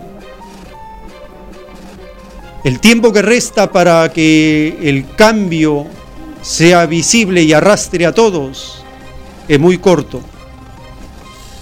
Cortísimo es el tiempo que resta para que seamos todos conducidos a este impacto planetario que significa el juicio de Dios en acción en cada criatura, en cada nación, en todo el planeta. Esto es algo progresivo, está avanzando cada vez más y más. Teléfonos en la ciudad de Lima 472-3110, 472-3184 y desde la región marcando el 01 472-3383. Ya se van a cumplir los 120 días que este extraño gobierno neoliberal de Perú Dijo que era el tiempo para que evalúe si es que confirmaban la licencia dada a esta transnacional, la Sauder, para que continúe con Tía María, el proyecto minero Tía María. Entonces nuevamente se calienta el ambiente, continúa la resistencia y la huelga de los pobladores, ya llevan casi tres meses de resistencia de la población frente a este golpe, este golpe neoliberal contra un pueblo. Los neoliberales pensaban que el pueblo estaba distraído, ¿no? Está atento a cualquier provocación. Recurrir a la fuerza es la medida más fácil que tienen los que no pueden por la razón justificar por qué están en el gobierno, por qué dan tal o cual ley, por qué hacen cosas en nombre de la nación sin consultarla. No pueden justificar ahora que en nombre de la nación lo hacen, no. La población ya no les cree y siguen provocando las instituciones de este gobierno, de este Estado neoliberal, siguen provocando a la población. Están ahí con, contenidos momentáneamente para seguir dando golpes. Los decretos de urgencia, tenemos que estar muy atentos porque el Ejecutivo está libre, está con el campo despejado para aprovecharse de la situación. Hasta las elecciones parlamentarias que van a completar este periodo hasta el 2021, es otra entretención para alargar la agonía, prolongar la crisis terminal del sistema de vida. Esto ocurre porque no tiene otra salida, mejor dicho, las recetas que constantemente reciben del Banco Mundial, el Fondo Monetario Internacional, son recetas fracasadas. Y esto está comprobado en cantidad de gobiernos desde que fueron establecidas estas instituciones del sistema de vida. La misma receta y el mismo fracaso. Es por eso que cuando se explicó a través de la economía desenmascarada, del político, el ecologista Manfred Max Niff, allí en su libro se demuestra y se desenmascara el fracaso de lo que ellos llaman las recetas del FMI del Banco Mundial. Es un fracaso completo, porque significa agravar la situación de vida de los pobladores y significa amarrar al pueblo para que no tome la determinación de cambiar la constitución, de darse un nuevo Estado, de construir una nación que tenga un bienestar colectivo. Todo eso que es posible hacer está atado por la constitución, por las Fuerzas Armadas, por las leyes, impiden que se desencadenen las fuerzas creativas de la población. Pero podrán contener mucho tiempo estas ataduras. La historia no dice que no, porque tarde o temprano se rompen las ataduras. Las escrituras enseñan a desatar las coyundas que atan al oprimido. Ese es el ayuno que le agrada al Divino Padre en la voz profética de Isaías, desatar las coyundas, las ataduras, las leyes, las instituciones que atan y esclavizan a los seres humanos. Y entonces estamos nosotros en esta etapa de, del proceso de cambios que no se pueden detener. Vamos a abrir, vamos a empezar a recibir vuestras comunicaciones en esta jornada. Teléfonos en la ciudad de Lima 472-3110, 472-3184. Y desde las regiones marcando el 01 472-3383. Tenemos una comunicación, su nombre, de dónde nos está llamando. ¿Aló? Ah, ¿Podría por favor bajar el volumen de su radio para poder escucharle muy bien? Se está acoplando, se está acoplando el sonido de su de su radio. Si puede disminuir el volumen para escucharle mejor. A ver, ¿ya pudo bajar el volumen para escucharle mejor? Sí, sí, sí. Hermano, hermano, se sigue escuchando un chillido muy desagradable. ¿Puede bajar el volumen completo? Si no, no le vamos a escuchar. En todo caso, en todo caso, vuelva a llamar, hermano, pero con el volumen de su radio apagado, porque perjudica la transmisión. Tenemos otro contacto telefónico. Adelante, hermano, le escuchamos.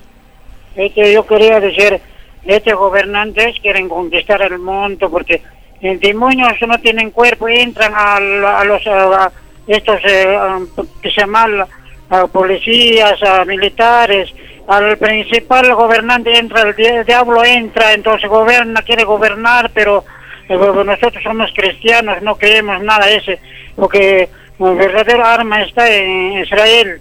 Ellos tienen arma, arma carnal como atómica, bomba nuclear, pero no van a poder porque Dios está con cristiano. Cristiano no pica, picado trae esas cosas. Sí, hermano. Usted ha hecho una alegoría interesante. El demonio se mete en estos extraños seres para perjudicar. Es así. Dejarse influenciar por el sistema de vida es ser parte del demonio o Satanás. Es así, hermano. Pero hay que resistir, como dice la escritura, y el demonio huye. Tenemos una nueva comunicación. Marcos de Santanita, hermano. Le escuchamos, hermano. Hermanito número uno, quiero decir que estos congresistas que se han ido y tienen que ser juzgados, hermano, porque la mayoría tienen delito, porque estos congresistas, pues, este, como tienen delito, son delincuentes, tienen que ser juzgados, hermano, que ya se termina su inmunidad a fines de este mes, hermano. Punto número dos, hermano. Yo creo que, hermano, haya elección o haya elección, esto es una tontería, hermano. Primeramente tiene que cambiar la constitución, hermano, porque esta constitución, latrocinio, traidora, corrupta, patria que tiene este, prácticamente esclavizada al pueblo, este no sirve, hermano, porque ha sido hecho por delincuentes como Fujimori, Montesino, hermano, y quien entra, quien entra va a ser peor, hermano. Tiene que tenemos todos tenemos que levantar y decir que, que queremos cambio de constitución, hermano. Muchas gracias. Gracias, hermano, por su participación. Y esa es una consigna nacional. Se necesita una nueva constitución porque la que existe ha fracasado completamente. Una nueva comunicación, su nombre, de dónde nos llama. Sí, Felipe de Piura, estimado amigo. Le escuchamos, hermano. Sí, gracias. Hermano, este, yo he estado escuchando el bloque anterior también y había un hermano, creo que de Lima mismo, que está invocando particularmente a usted que se convoque a una reunión. Yo creo que es bastante aceptable la sugerencia que él nos hace, ¿no? Reunirnos porque de verdad eh, ya se requiere eso, ¿no? Estamos ilustrándonos, pero hay que recurrir siempre a la palabra de Dios que dice que por el fruto se reconoce el árbol, ¿no? Además de que dice que no hay fe sin obras y por lo tanto yo creo que como cristianos deberíamos este, ya decidir, ¿no? Hay varios hermanos que nos escuchamos que tienen ese mismo sentimiento, hermano. Yo creo que usted debería este asentir esa propuesta, ¿no? Que hace la mayoría de los hermanos, ¿no? Porque realmente nosotros ya entendemos, pues, la, bueno, al menos los que estamos aportando, de que necesitamos pues ya ser hacedores de la palabra de Dios. Y creo que qué mejor ya, además de hacer marchas o plantones, yo creo que tomar medidas como por ejemplo la, la insubordinación, ¿no? si se quiere decir así, ¿no? la desobediencia, la resistencia, hermano, social del pueblo. Sí, hermano. Este, interesante tu, tu propuesta, hermano. Yo creo que estamos ya a punto de empezar con nuevos proyectos y activismo. Creo que ya estamos a punto, hermano.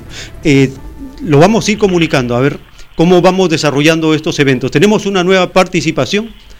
Su Buenos nombre... días, hermano. Estoy llamando de Lima Norte. Soy la hermana Irma. Mire, hermano, no debemos olvidar que a partir de este momento el gobierno, el gobierno del señor Vizcarra va a empezar a, a gobernar como no tiene el Congreso para que lo controle, lo digite, lo supervise, pues va a gobernar en base a decretos de urgencia, a decretos supremos de urgencia.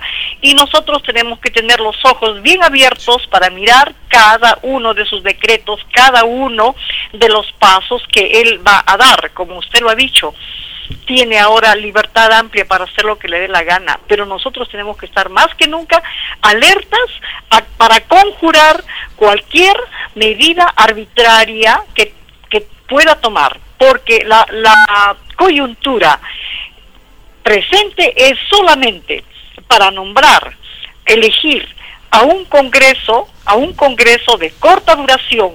Ese Congreso debe cambiar la Constitución, debe cambiar la Constitución o al menos tomar un acuerdo definitivo para que se tome eh, una ley, eh, eh, bueno, pues elaborar una ley a fin de que se cambie la Constitución política del Perú para que esa sea la tarea principal del siguiente Congreso. No podemos nosotros desaprovechar esta oportunidad, esta coyuntura, para dar ese paso trascendental, porque sin el cambio de constitución no podemos cambiar las estructuras.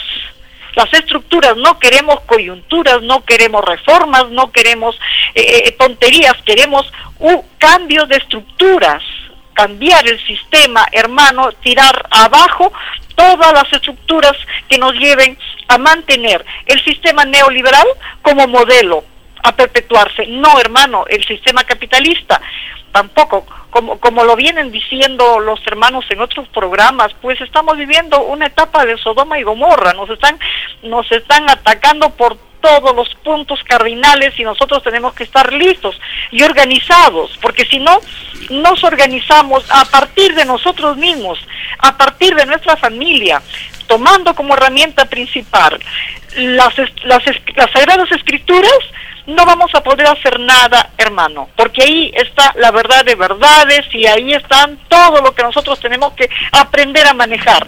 Muchas gracias, hermano. Buenos días. Gracias, hermana. Y sí, esta conciencia de estar atentos, porque estos decretos de urgencia van a sorprender a la población. Esta es una etapa peligrosa en la cual está entrando la nación.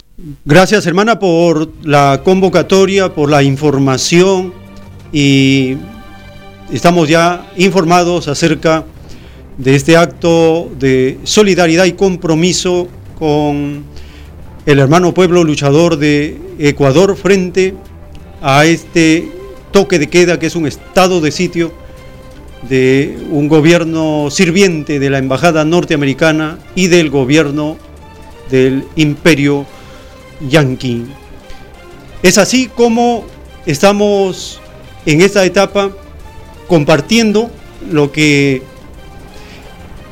se avecina, se avecina el retorno de los espíritus inmundos al Congreso si es que la población no se moviliza rápidamente. Porque Jesús de Nazaret advirtió, cuando el espíritu inmundo sale del hombre, anda por lugares secos buscando reposo y no lo encuentra. Entonces dice, volveré a mi casa de donde salí. Y cuando llega, la halla desocupada, barrida y adornada. Entonces va y toma consigo otros siete espíritus peores que él, y entrados moran allí. Y el último estado de aquel hombre viene a ser peor que el primero.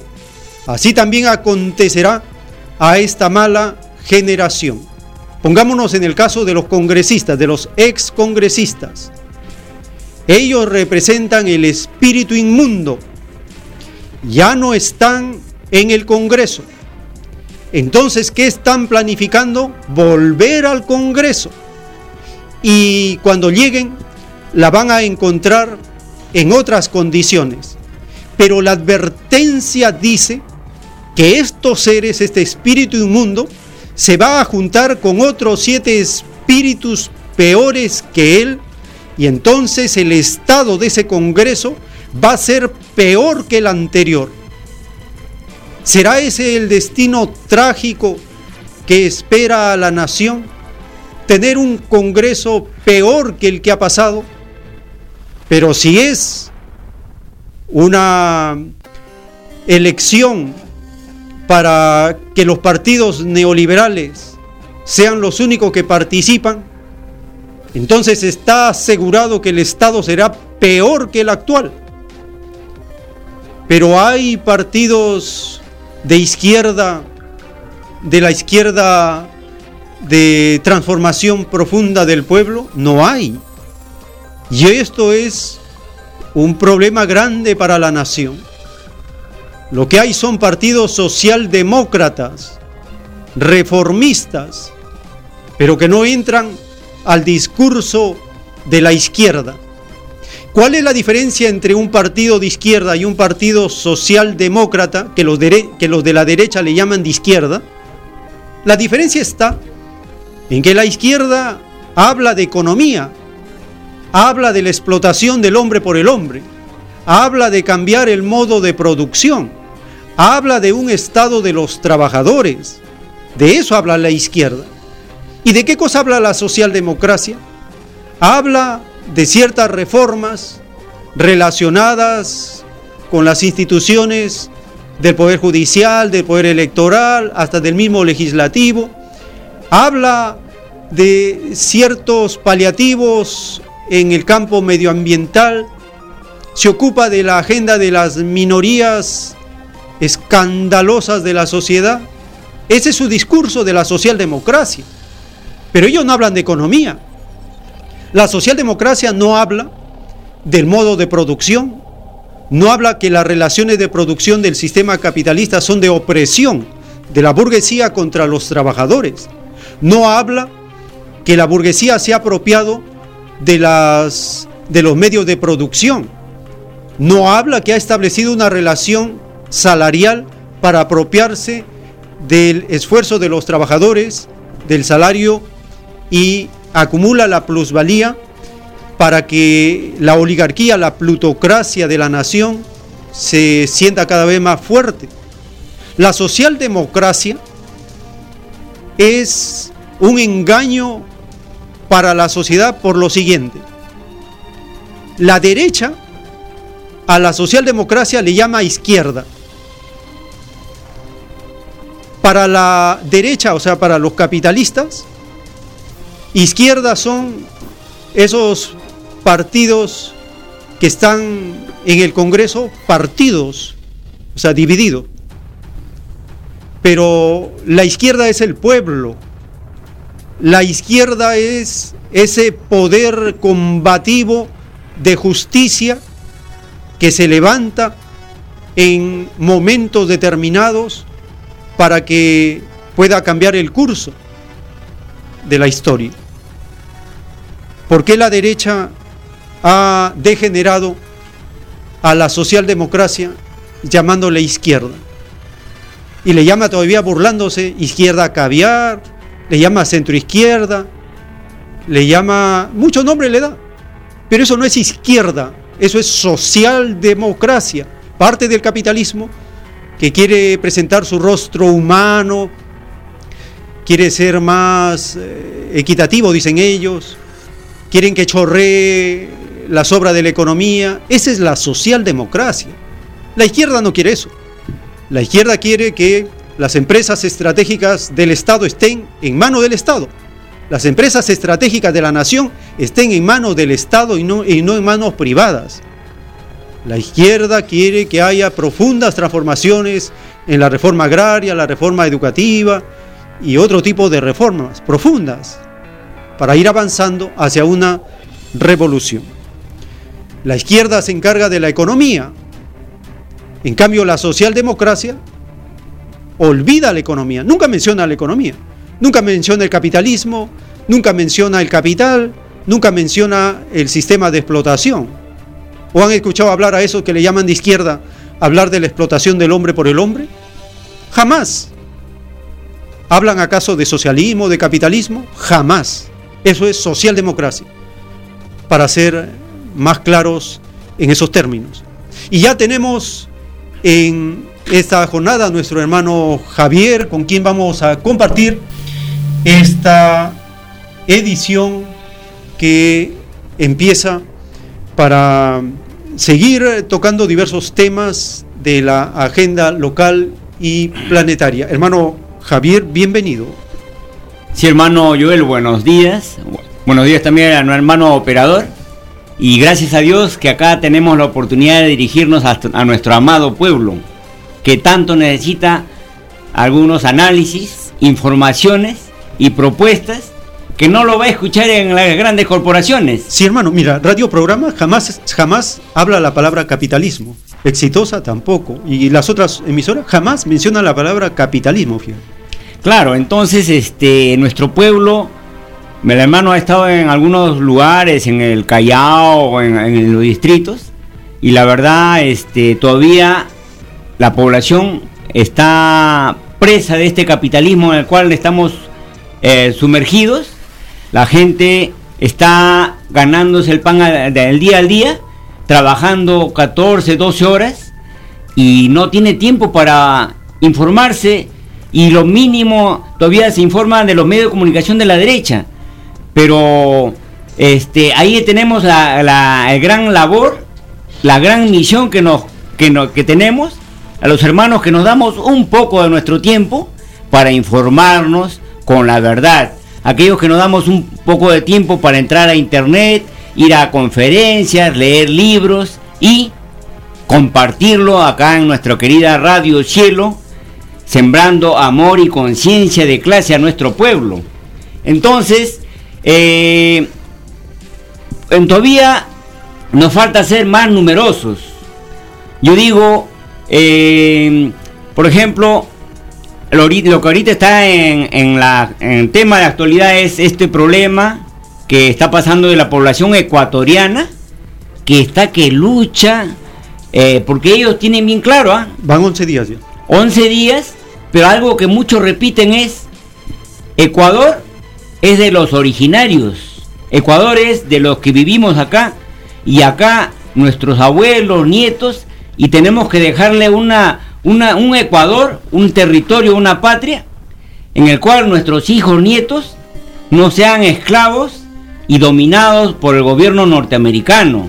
Y entonces ellos dicen, este país es nuestro, estos recursos naturales es nuestro, y nosotros, el pueblo, tenemos que gobernar es el que tiene el poder, pero ellos están haciendo la lucha para conseguir el poder, para gobernar, tomar las decisiones. Entonces ellos dicen, nosotros lo pusimos, el pueblo es nuestro derecho de sacarlos. Ellos lo saben bien claro. Y el pueblo ecuatoriano, hermano, tiene una lucha, tiene una experiencia de sacar gobiernos vendepatrias y neoliberales. Quiere decir que ellos ya saben cuál es la forma. Claro, este, sí, es cierto eh, Ecuador, Bolivia, nos han, nos han dado, nos siguen dando y creo que nos seguirán dando al Perú y a los demás países colonia de Latinoamérica la lección de que eso se llama tener dignidad, que eso eh, un pueblo, hablamos como sociedad, ya no hablamos solamente como individuo, se juntan, se reúnen, se organizan y dicen, solo unidos podemos mandar. Porque entonces, eh, qué bueno sería, y está dando sus frutos. Ahí vemos de que de Bolivia ya se está pasando Ecuador. Y entonces esto es un ejemplo que tiene que contagiarnos al Perú, al pueblo de Brasil, al pueblo de Colombia, de Chile y todas las demás eh, en especial, por ejemplo, de los países del Grupo de Lima, el Gran Cartel de Lima. Todos los países que integran el Cartel de Lima, el Grupo de Lima, hay que decirlo claramente, somos colonia de Estados Unidos. Solamente una colonia, solamente una autoridad títere de la colonia obedece ciegamente lo que le dice el gobierno norteamericano.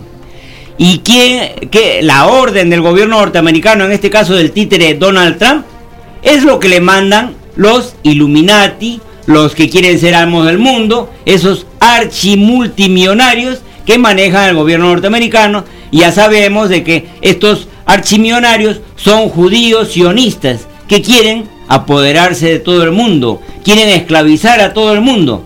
Entonces, eh, el hermano, la verdad, he estado viendo en internet estos videos en el cual, por ejemplo, estaban los policías en un puente, ahí con gente manifestante, protestante, y cómo se ve que la policía los bota del puente y, y hayan muerto ahí varios este, gente protestante de ahí de Ecuador, han muerto.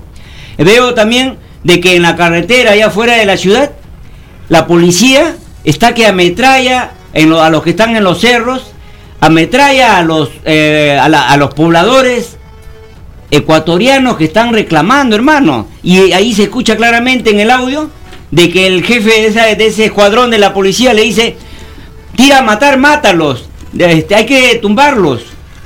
Mátenlos, así claramente. Y luego, este, eh, por ejemplo, hay otro video en el cual están protestando ahí en la carretera porque la policía los quiere desalojar. La policía está que los dispara y ellos simplemente están con su escudo de madera, así tipo espartambo acá en Arequipa.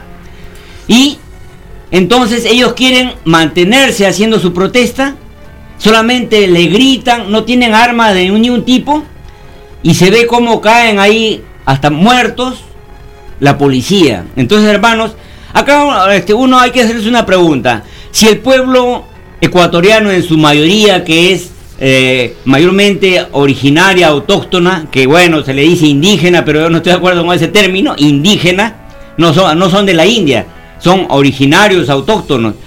Eh, entonces, se ve que esta población eh, está prácticamente hay una lucha desigual, hermano. Esto ya es una guerra. Es una guerra. El gobierno norteamericano usa a las autoridades, usa el sistema judicial, usa el sistema, este, a la fiscalía y a la policía y a, la, a las Fuerzas Armadas para someter al pueblo. Quiere decir de que Estados Unidos está tan desesperado, debe tanto, tiene una gran crisis que ya está dando sus manotazos de ahogado. Ya lo sabemos de que cuando esta bestia, el capitalista, está en tanta desesperación, ¿qué es lo único que le queda? Imponer el fascismo, quiere decir utilizar a, los, a las policías y a las fuerzas armadas que ellos manejan en cada país de las colonias y lanzarlo contra la población. Y también ya escuché del ministro del Interior ecuatoriano que dice, si siguen estos revoltosos, las Fuerzas Armadas los vamos a aplacar y los vamos a aplastar, así directamente. Entonces, hermanos, yo una reflexión, ¿no? O sea, nosotros decimos el pueblo, el pueblo, el de a pie, el pobre, el que más tributa, porque es el pueblo en todas estas colonias, en especial las colonias de Estados Unidos, el presupuesto de la República, el 80% está sostenido por, por la población, hermano por nuestros impuestos, el, por eh, el IGB, por la venta de nuestros recursos naturales.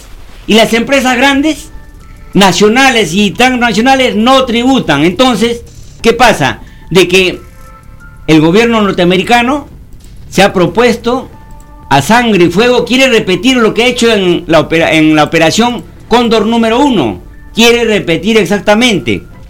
O sea que quiere usarlo, por ejemplo, eh, como fue eh, Pinochet en Chile, en, no, claro, Salvador Allende en Chile, pero lo tomó Pinochet, como, como hizo Pinochet en Chile, como hizo en Argentina Videla, y así en otros países, quiere hacer lo mismo, o sea que quiere hacer como Pinochet hizo masacre, matanzas al pueblo chileno que protestaba, porque ojo, al pueblo chileno sí protestó, murieron muchos, Muchos creen de que el pueblo chileno así nomás ha caído. Así quiere hacer Lenín Moreno, el traidor. Y es cierto, ¿no? Dice, ¿cómo es tan perverso el gobierno norteamericano?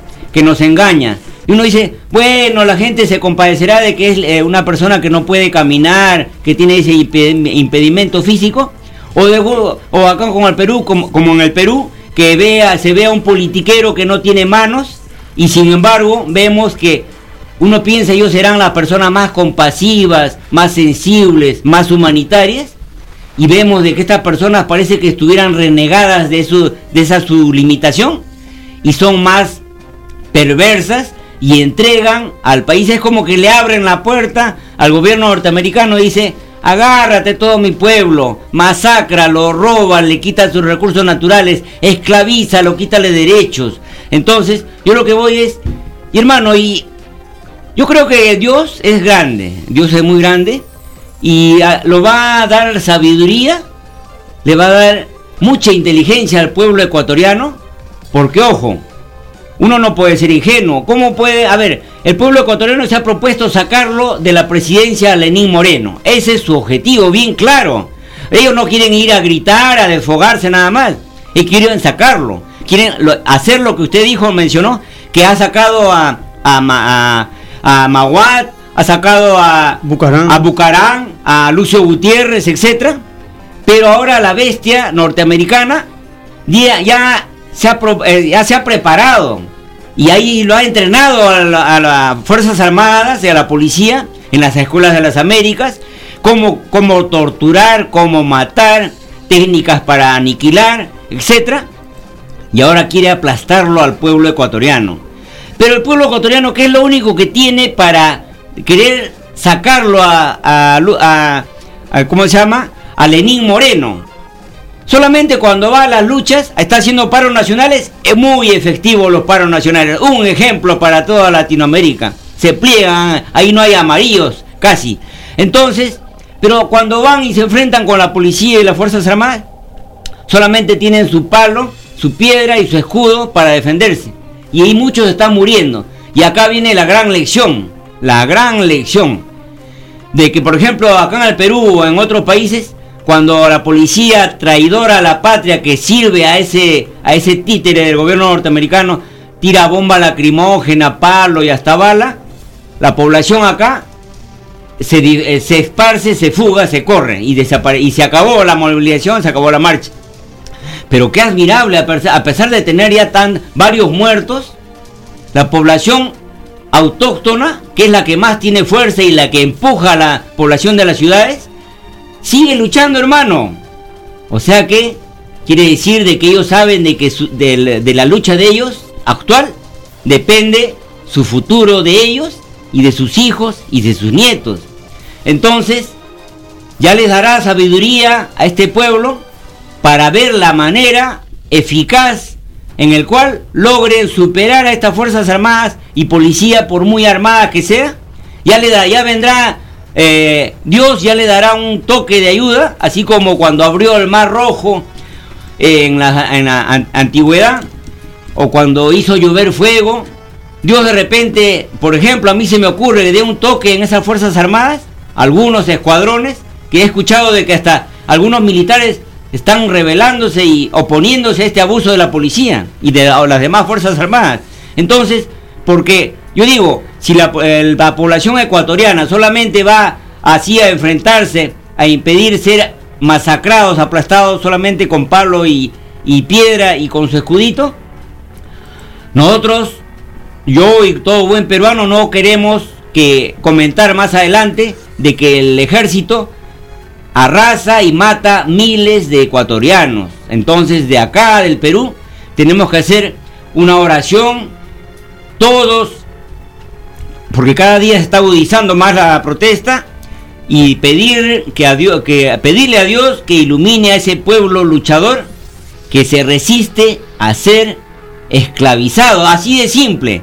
O sea que hay un asaltante que es el gobierno norteamericano, son asaltantes eh, de alta peligrosidad, más asaltantes que más peligrosos que 100 ladrones de bancos, más peligrosos de que esos cogoteros. ¿Quiénes son? La mafia mundial, estos archimillonarios, estos Rockefeller, Rothschild, JP Morgan, George Soros, delincuentes de alta peligrosidad que, que manejan ejércitos, manejan policías, manejan presidentes, manejan sistema judicial, todo el aparato estatal de las colonias que somos, lo manejan, hermano. Entonces, este pueblo que quiere liberarse de, de estos asaltantes, la policía viene y le dice, no, si tú te rebelas a ser asaltado, a ser esclavizado, nosotros, defensores de los transnacionales y defensores del gobierno norteamericano, te matamos. Imagínense, o sea que hay que dejarse asaltar. Entonces, yo lo que voy es lo siguiente. Yo doy gracias a Dios a este ejemplo que nos está dando Ecuador. ¿Por qué?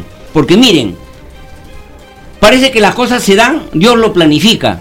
Ya sabemos de que Vizcarra tiene el camino libre para hacer lo que está haciendo eh, Lenín Moreno. Va a gobernar con decretos de urgencia.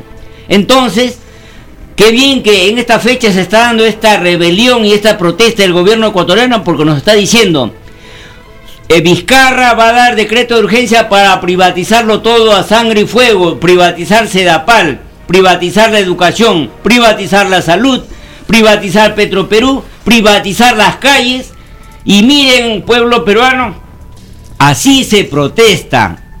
Eso eh, no tiene ninguna autoridad tiene derecho de privatizar nada. Privatizar es robar, darle lo que le pertenece a todo el pueblo, darle a las transnacionales. Entonces nos están diciendo, no se dejen, no se dejen. Entonces, cuando algunos hermanos dicen, uy, qué pena, ¿cómo lo están abusando al pueblo ecuatoriano? No, hermano, qué pena. Yo diría, gracias a Dios, esto, esto es un gran ejemplo y una gran noticia para el pueblo peruano y todo latinoamericano. ¿Por qué?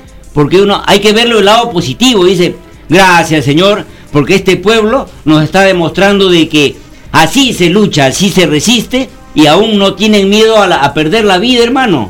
Siguen luchando a pesar que hay tantos heridos y muertos. Entonces, decir gracias a Dios porque parecía, parecía muchos pobladores acá en el Perú de que dicen, no, no se puede hacer nada. La policía, el ejército, todo el aparato estatal nos reprime, nos, nos enjuicia, nos, nos, nos criminaliza y nos mete a la cárcel. Entonces hay que seguir, dejar que no se explote. No se puede. Eh, por gusto, estamos perdiendo tiempo. Mejor me dedico a trabajar y, y, si trabajo, hago plata, hago plata. Por más que venga la crisis, así como en Chile, como en, en, en Haití, ya tengo algo y me defiendo, pero yo solo. Pero ya entonces nos dicen, miren, allá no piensan ellos solos, allá piensan en colectivo, en comunidad, decir, no estoy contento con estar bien yo solo. Quiero que mi país, quiero que mi, mi país, toda la colectividad, estemos bien, vivamos dignamente y libres de todo yugo, de toda dominación. Porque hay que, por eso yo dice, ahí dice el pensamiento, más vale vivir de pie un minuto que toda la vida de rodillas. Entonces, eh, hermanos, hay que parar la oreja, poner todos nuestros sentidos y miren cómo Dios nos está mandando un, un ejemplo acá cerquita en Ecuador, que ellos son la misma eh, filosofía, la mentalidad, un poco, ¿no? Hablan el, hasta quechua, la gran parte quechua hablante. Y ahí tenemos acá cerquita al sur, Bolivia. Pero los medios de comunicación hacen su labor perversa acá en el Perú. En el Perú estoy hablando, porque nos hacen mirar a otro lado. Acá nos hacen decir, uy, que si esto es constitucional, constitucional o es inconstitucional el cierre del Congreso. Tonterías. Eh, por ejemplo, ahí en Ecuador están queriéndose valer del Estado de Derecho. Dice, hay un plan en el cual quieren, ellos según su plan, quieren que el presidente del Congreso de Ecuador, si va a renunciar Lenín Moreno, él asuma. Pero este es otro derechista. Y así, o sea que si vos sale un derechista, ellos tienen un derechista de, recambio. Pero entonces la población decir, ¿qué constitución? Ojo, en la constitución de Ecuador es más superior a la peruana. Pero ahí nos está dando el ejemplo a nivel mundial, tener una excelente constitución, tienen una buena constitución, no es suficiente. Cuando viene un dictador, un tite del gobierno norteamericano, se pasa por encima de la constitución, lo pisotea y hace fascismo. Entonces, yo lo que voy es, este, eh, el Estado de Derecho y el Estado de Hecho. El Estado de Derecho te dice, la Constitución te dice que después del presidente asume el, presidente del Congreso o el vicepresidente. Miren el ejemplo acá en el Perú. El Estado de Derecho dice, la Constitución. Es una Constitución que no vale y sin embargo estos, la jurisprudencia, el Colegio de Abogados, la Fiscalía, el Congreso te dicen, no, tenemos que respetar el Estado de Derecho, la Constitución. Pero nos están burlando. O sea, una Constitución que nos que nos vende nuestra patria, que nos amarra, que nos aprisiona, que nos, que nos impide reclamar una constitución que criminaliza la protesta, ¿cómo le vas a respetar esa constitución? El Estado de hecho es lo que es justo, por más que no esté contemplada la constitución, se tiene que cumplir, Estado de hecho. Y si en Ecuador ellos dicen, ya ellos son muy inteligentes, tienen experiencia, dicen, ah, que son vivos estos derechistas. Según el Estado de Derecho, tendría que asumir el presidente del Congreso ecuatoriano. No, el Estado de hecho dice no, ese también es... Todos ellos lo han arreglado, el sistema jurídico y las leyes lo han arreglado para que sigan teniendo el mando, la sartén por el mango y sigan teniendo sometido al pueblo. El Estado de hecho es, eso a nosotros, al pueblo, no nos sirve. Acá nosotros vamos a hacer lo que nos sirve, lo diga o no lo diga las leyes o los decretos, o lo diga, pero por eso no hacen caso a la constitución. Entonces, hermanos, la verdad que eh, he escuchado una llamada y varias llamadas decir, sí, pasemos de la, de, la, de la queja, de, Ojo, quiero decir una cosa, el hecho de que hay muchas personas que llaman, hacen muy buenos aportes acá a la emisora, investigan, se dan su tiempo para investigar, para analizar y dar sus propuestas, también es válido. Es, pero, aparte de eso, eso nos lleva a que nosotros vamos a ir a la marcha mañana. Porque mañana tenemos que demostrar de que le, vamos a dar ese apoyo moral al pueblo ecuatoriano que no están solos. Y es más, deberíamos darle un apoyo y un mensaje diciéndoles gracias por darnos ese ejemplo. Pronto lo vamos a imitar. Pronto vamos a sacar a este eh, títere de Vizcarra porque sabemos de que a través de él nos gobierna Odebrecht. Miren, es cierto, porque eh, Vizcarra ha recibido plata de Odebrecht, Vizcarra ha sido este, ha sido apoderado de, de Graña y Montero. Ahora Graña y Montero, como premio, está recibiendo Sedapal para dárselo a los chilenos. Graña y Montero está con los chilenos. Entonces, ¿qué, ¿qué pasa, hermanos? De que tenemos que acompañarlos y decir, pero si nosotros estamos hasta peor que Ecuador, nosotros acá han arrasado, nos han quitado derechos muy importantes derechos laborales, etcétera, contaminan nuestra tierra más que en Ecuador, más que en Bolivia, se roban nuestro presupuesto, nos endeudan y ellos y no decimos nada. Si acá los ecuatorianos y los bolivianos así organizados y unidos y que saben que ellos tienen derecho a mandar en su pueblo, si allá ellos, eh, o sea, esto que están haciendo acá en el Perú y que han hecho, lo harían al pueblo ecuatoriano y al pueblo boliviano que quieren privatizar el agua, la, educación, la salud, las pistas, los peajes. Uh, hermano, hace tiempo se hubieran levantado el pueblo ecuatoriano y boliviano. ¿Qué va a aguantar tanto entreguismo? ¿Qué va a aguantar tanto este robo? ¿Qué va a aguantar que contaminen y maten nuestra tierra?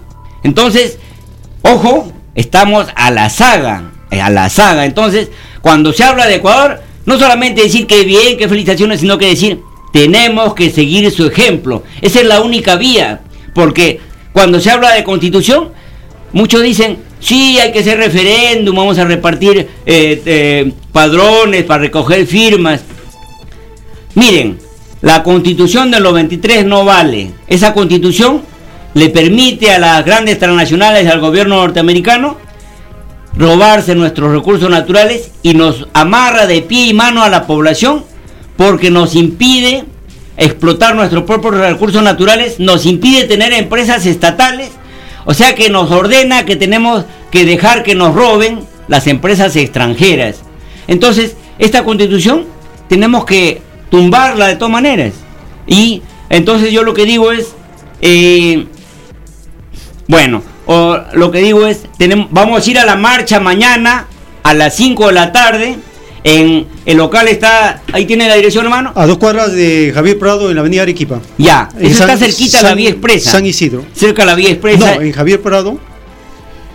Cerca de la vía expresa. Hay que darle una referencia para que la población, una referencia. ¿Cómo va a llegar ahí?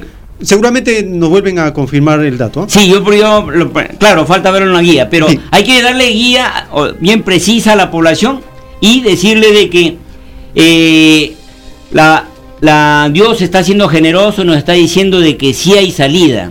Por más que este gobierno norteamericano está que usa a nuestras Fuerzas Armadas, porque eso lo está haciendo en el Valle del Tambo, hermano. ¿ah?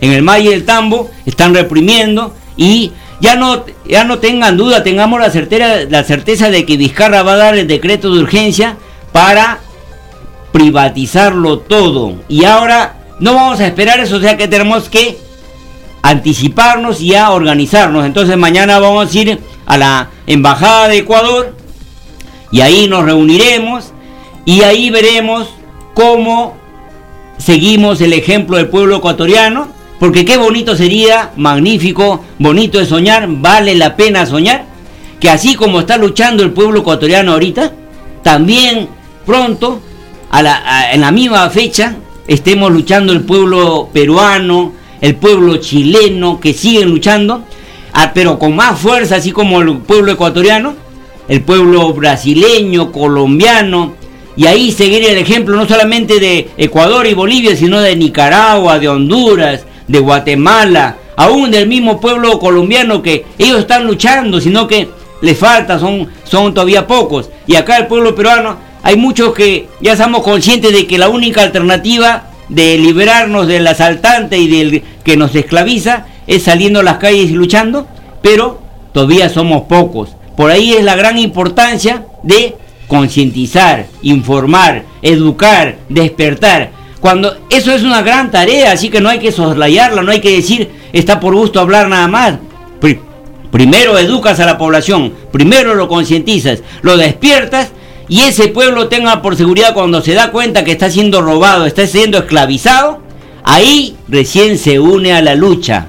Todo tiene su mérito, todo es importante, es necesario y hay que darle su verdadero valor. Nada, no hay, no hay que minimizar nada, hermano. Sí, hermano. eh, La Embajada de Ecuador está en la calle Las Palmeras 356 San Isidro. Está a cerca de dos cuadras de Avenida Javier Prado Oeste, a unas cinco cuadras de la Avenida Arequipa. Es en esa intersección más o menos. Hermano, hay una profecía en la doctrina del Cordero de Dios en el título 988 del libro Lo que vendrá. El divino creador le anuncia al enviado lo que vendrá en el título 988. La bestia salida del extraño sistema de vida del oro dejará al abandono a las naciones que ilusionó con su oro. La bestia llamada fascismo se hará cargo del destino de tales naciones. Es el fin de los tiempos que pertenecen a uno de los más extraños sistemas de vida de que se haya tenido memoria en este planeta. Un extraño sistema que producía y se destruía. Un extraño alarde de malgastar los instantes de vida pedidos que cuesta carísimo pagar. Cuesta llorar y crujir de dientes. Cuesta no volver a conocer más la luz del Padre. Escrito por el enviado Alfa y Omega. Esta doctrina del Cordero de Dios nos habla de los cambios en el curso de los gobiernos y el uso de la fuerza es la salida final que les queda a los neoliberales, la expresión más brutal del capitalismo. En Ecuador, en estos últimos 40 años de la llamada falsa democracia, han- se han producido tres constituciones. La constitución de 1978, la de 1998 y la constitución del año 2008. Las dos constituciones primeras fueron constituciones preparando el camino neoliberal. La del año 2008 fue una constitución socialdemócrata reformista. Ese fue el límite de esas constituciones. En el caso de Perú, la constitución del año 1993 es una constitución ilegítima, no tiene un fundamento legal, solo está mantenida por las Fuerzas Armadas, la Iglesia Católica, la banca, los grupos de poder económico, ellos son los que mantienen a esa ilegítima constitución. Pero no es la constitución de lo que el pueblo necesita. Es una constitución que amarra al pueblo y no le deja ni trabajar, porque el nivel de trabajo de los pueblos socialistas nos da a nosotros la pauta de lo que es una constitución que tiene como fundamento lo social. Una constitución socialista no está dada para que la burguesía, la clase explotadora, tenga el control total del Estado, sino tenga una presencia minoritaria. ¿Cómo se está moviendo el oriente planetario? Por primera vez, el presidente socialista de China, Xi Jinping, visita al mandatario de Nepal. Mencionamos Nepal porque es una de las naciones que mejor ha recibido la doctrina del Cordero de Dios en nepalí. Tenemos nosotros los registros de las redes sociales de este contacto, de estos envíos del mensaje telepático, de los primeros títulos en nepalí. Y esa nación que tiene espiritualidad al estar en el oriente, ha recibido en una forma sorprendente la doctrina del Cordero de Dios.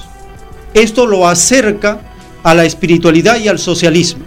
Compartimos esta información de un hecho que marca un evento importante, la visita del presidente socialista Xi Jinping a Nepal.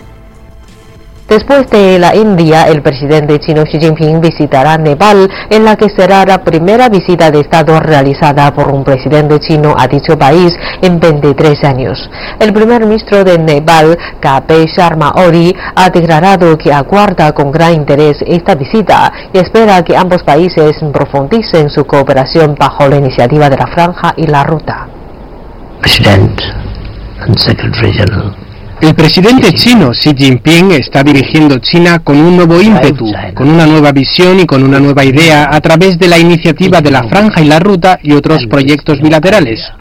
Podemos beneficiarnos de esto. El tiempo que resta.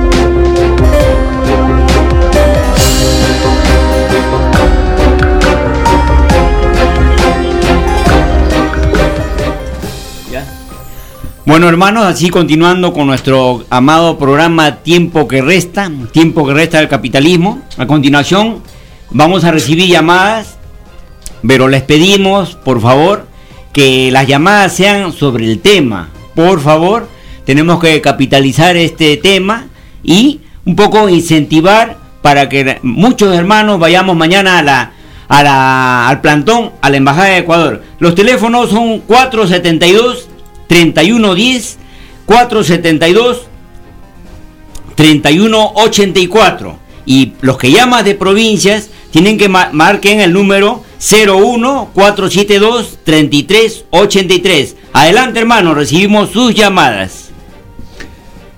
Hermano, las constituciones no tienen horario. Cuando el pueblo se decide, las va construyendo y generando porque es el pueblo el que instituye, constituye y destituye. El pueblo tiene esas etapas heroicas de lucha. El pueblo es el poder, es la sede del poder. Ha delegado temporalmente y en el caso de los neoliberales han usurpado el poder del pueblo. Lo que existe es una usurpación del poder del pueblo. El pueblo tiene todo el conocimiento, todo el derecho, de destituir una constitución que es un obstáculo para su bienestar colectivo. Por lo tanto, el pueblo y la izquierda no tienen horario. El pueblo no está sometido a las leyes y reglamentos de la clase explotadora que cada cinco años le dan permiso para votar. No, el pueblo en cualquier momento puede destituir a los explotadores. Tenemos una comunicación, su nombre, de dónde nos está llamando. Eh, Luis Ramírez, de acá de Guarochería, hermano. Le escuchamos, hermano, adelante. Primeramente, hermano, agradecer al Altísimo, hermano, que tenemos la bendición de escuchar una emisora, mi estimado. Una emisora que es la única emisora que habla la verdad, una emisora que, hermanos, eh, trabajan por dar conocimiento y verdaderamente informan lo que la prensa corrupta no calla, mi estimado. Hasta ahorita no he escuchado en los canales 4 y 5 lo que está pasando en el Ecuador, mi estimado. Y después lo que ha pasado es que este gobierno, este, este presidente traidor, ya está siguiendo los, los ejemplos, seguro los consejos de, de, PPK, que estaba acá, ¿no? Entonces, eh, estimado, y el pueblo pues ahí realmente sí tiene conciencia. Allá seguro no habrá mucha prensa basura como acá, pero tiene conciencia y ha salido realmente a reclamar sus derechos. Y como dice usted, mi estimado, acá falta organización, porque acá está criminalizado las protestas, hermano. A mí varias veces me han detenido, acá en Golochirito, eso no cuando hemos hecho protestas. Hermano, vamos a estar en ese plantón, hola que un tiempo, aquí no sé, va a ser, mi estimado, pero como le digo, mi estimado, aquí, este, este, aquí hay que poner en ojo, mi estimado, que la Fiscalía y el Poder Judicial están apoyando disimuladamente a este señor corrupto de, de ¿cómo se llama?, de Vizcarra, que es lo mismo que PPK. ¿Por qué, hermano? Porque este señor este Vizcarra, él sabe de todos los todos los negocios de las obras, porque él ha sido contratista. Este señor ha hecho negocios con las empresas que han dado, que han hecho campaña para PPK, le han dado obras, este señor le ha dado obras en su gobierno, y eso calla la, fiscalía, la, la, ¿cómo se llama?, el Poder Judicial. Entonces, ¿qué pasa, mi estimado? También debemos pedir que se cierre el Poder Judicial y, a y fumigar a todo eso, mi estimado, y que realmente haya jueces honestos, jueces que quieren hacer su trabajo. A esos jueces que quieren hacer su trabajo, lo han matado. Hace poco han matado a un juez aquí en, en Ancas que estaba viendo el caso de, de, Fujimori. Nadie se ha investigado eso. Ah, ¿Por qué no le dan un, un programa aquí? Realmente programas de investigación no hacen. ¿Ah? Y es más, mi estimado, yo me enterado también que están haciendo boicot contra el Radio Cielo. Eso, eso también hay que denunciar ante el Ministerio de Transportes. Todo está corrupto, mi estimado. Lo que tenemos, tenemos que hacer es liberar nuestra patria. Hermano, gracias por todo. Muchas gracias, hermano, por tu participación. Hermano Javier, tenemos los últimos minutos para hacer un redondeo de lo vertido en esta jornada informativa. Sí, hermano, este, como dijo el hermano de la llamada, última llamada, eh, yo pienso de que así nos molestemos el pueblo peruano, sí hay que, hay que reconocerlo. Hemos sido muy sumisos muy dóciles, como un perrito amaestrado, como dijo PPK, el judío norteamericano sionista. Y ya es tiempo de salir, de dejar de ser domesticados y sumisos, derrotistas, pesimistas, y decir, mi futuro vale, tengo que salir a luchar por mis hijos, por mis nietos, no quiero que ellos sean esclavos y que estén en la miseria. Entonces, a lo que voy es, pero el pueblo peruano hay gran parte que ya lo sabe, solamente falta que se anime, se arme de valor y deje salir a Jesucristo de, su persona y decir, acá sale el Jesucristo revolucionario con mis hechos. Entonces, decir, tenemos que tumbar al capitalismo. Qué bueno que la doctrina de Alfa y Omega nos da esa idea fuerza, ¿no? ¿Quieres tener el paraíso? ¿Quieres, tienes que luchar por la justicia? Derrotar a los injustos y a los que oprimen a nuestro pueblo. Entonces es un Jesucristo revolucionario de que la mejor oración es la acción. Y a lo que voy es que muchos ya, ya saben que lo que es necesario es, ya no nos van a engañar con cambio de personas. Estados Unidos nos ha dominado con tanta fuerza desde, desde Fernando Belaúnde Terry hasta PPK ahora con la cara de Vizcarra. Miren, nos han hecho creer que esto es democracia, cambiarnos de títere, cambiarnos de verdugo, pero ya muchos ya lo sabemos. ¿Qué han hecho? Lo único que nos han cambiado de cara cada, cuatro, cada cinco años, pero el plan, el plan, el plan elaborado por Estados Unidos de dominio y sometimiento de apropiación de todo nuestro territorio sigue vigente. El plan del robo, el de esclavización, cada uno de ellos lo sigue al pie de la letra. Ya nosotros no vamos a caer en engaño de que nos cambien de cara, que si se va a Vizcarra, va a entrar el presidente del Congreso o la vicepresidenta. Si sabemos que todos ellos son corruptos, entonces acá lo que nosotros necesitamos es cambio de sistema, pasar del sistema capitalista neoliberal que nada bueno nos ha dejado. Miren, desde 1993 hasta la actualidad, ¿qué nos ha dejado la minería? ¿Qué nos ha dejado la injerencia del Fondo Monetario Internacional y Banco Mundial? Solamente ellos luchan para endeudarnos y después tenernos dominados. El Banco Mundial, la presencia del Instituto de Defensa Legal de Gorriti y de George Soros, que nos ha dejado pura intromisión, que nos ha dejado la minería. Entonces, ya el pueblo dice, no, nada de eso funciona, son ladrones, nos está engañando, tenemos que votarlos de nuestro territorio, todo tipo de injerencia. Tenemos que hacer el ejemplo de Bolivia, sacar al embajador norteamericano, salirnos de la DEA salirnos del Fondo Monetario, etcétera. Pero, entonces, hermanos, ya mucho lo sabemos, pero ahora falta armarnos de valor y salir a las calles, organizarnos y ya pronto seguir el ejemplo del pueblo ecuatoriano y boliviano. El pueblo ecuatoriano en 10 años ha sacado a 7 presidentes, hermano, es cierto, ha roto el récord mundial, como dice el plusmarquismo, desde que el pueblo lo elige, el pueblo lo saca. Hermano, nos vemos mañana a las 5 de la tarde en la Embajada de Ecuador.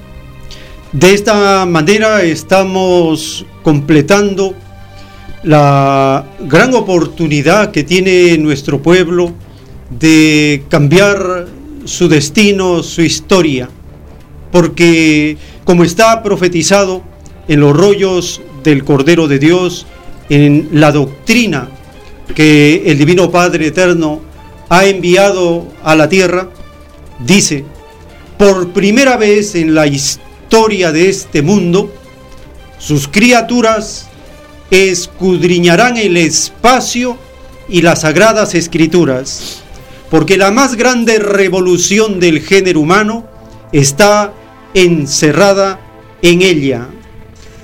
La más grande revolución nace del Espíritu, pues todos los espíritus la pidieron en el reino de los cielos antes de venir a la vida.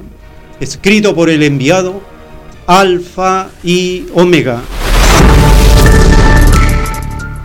He aquí entonces lo que viene.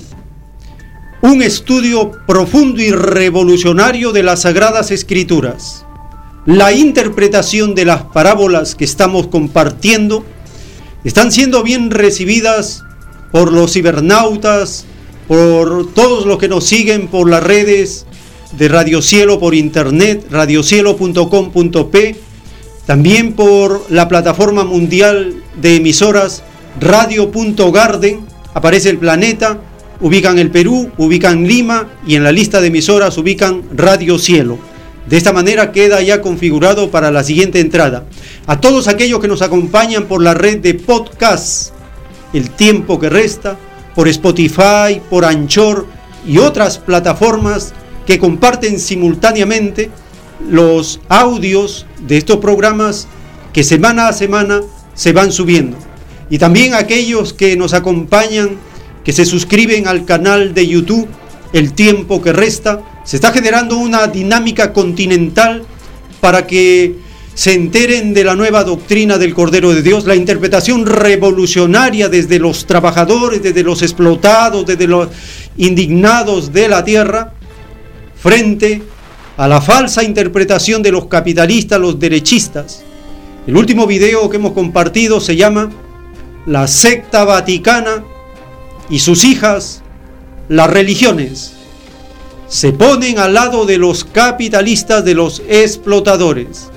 Es una introducción acerca de lo que es la fe ilustrada la fe que vincula lo social con las Sagradas Escrituras y de esta manera somos parte de esa transformación, de ese despertar de un pueblo que tiene fe, que ha sido engañado, de ese pueblo que tendrá que aprender la enseñanza de Cristo que dijo, y conoceréis la verdad, y la verdad os hará libres. Libro de Juan capítulo 8, verso 32. Esto y mucho más estamos compartiendo por las redes, por las plataformas digitales que están a nuestro alcance y debemos saber usarlas muy bien. Gracias por su participación y por su atención. Si el Divino Creador lo permite, hasta una nueva jornada informativa.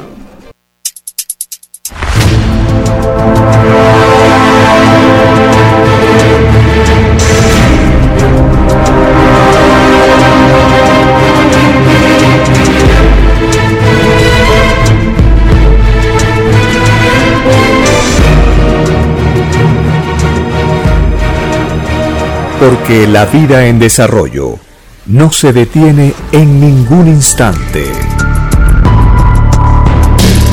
Porque el poder filosófico de las masas encuentra el hilo de la ley común de la naturaleza. La igualdad triunfa en la prueba de la vida. Por el principio de un nuevo amanecer en la historia humana, hemos presentado El tiempo que resta.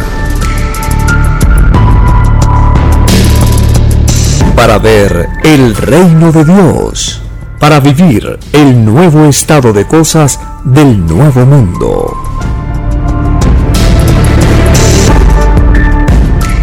Visite www.alfayomega.com y descargue gratis todos los libros en PDF.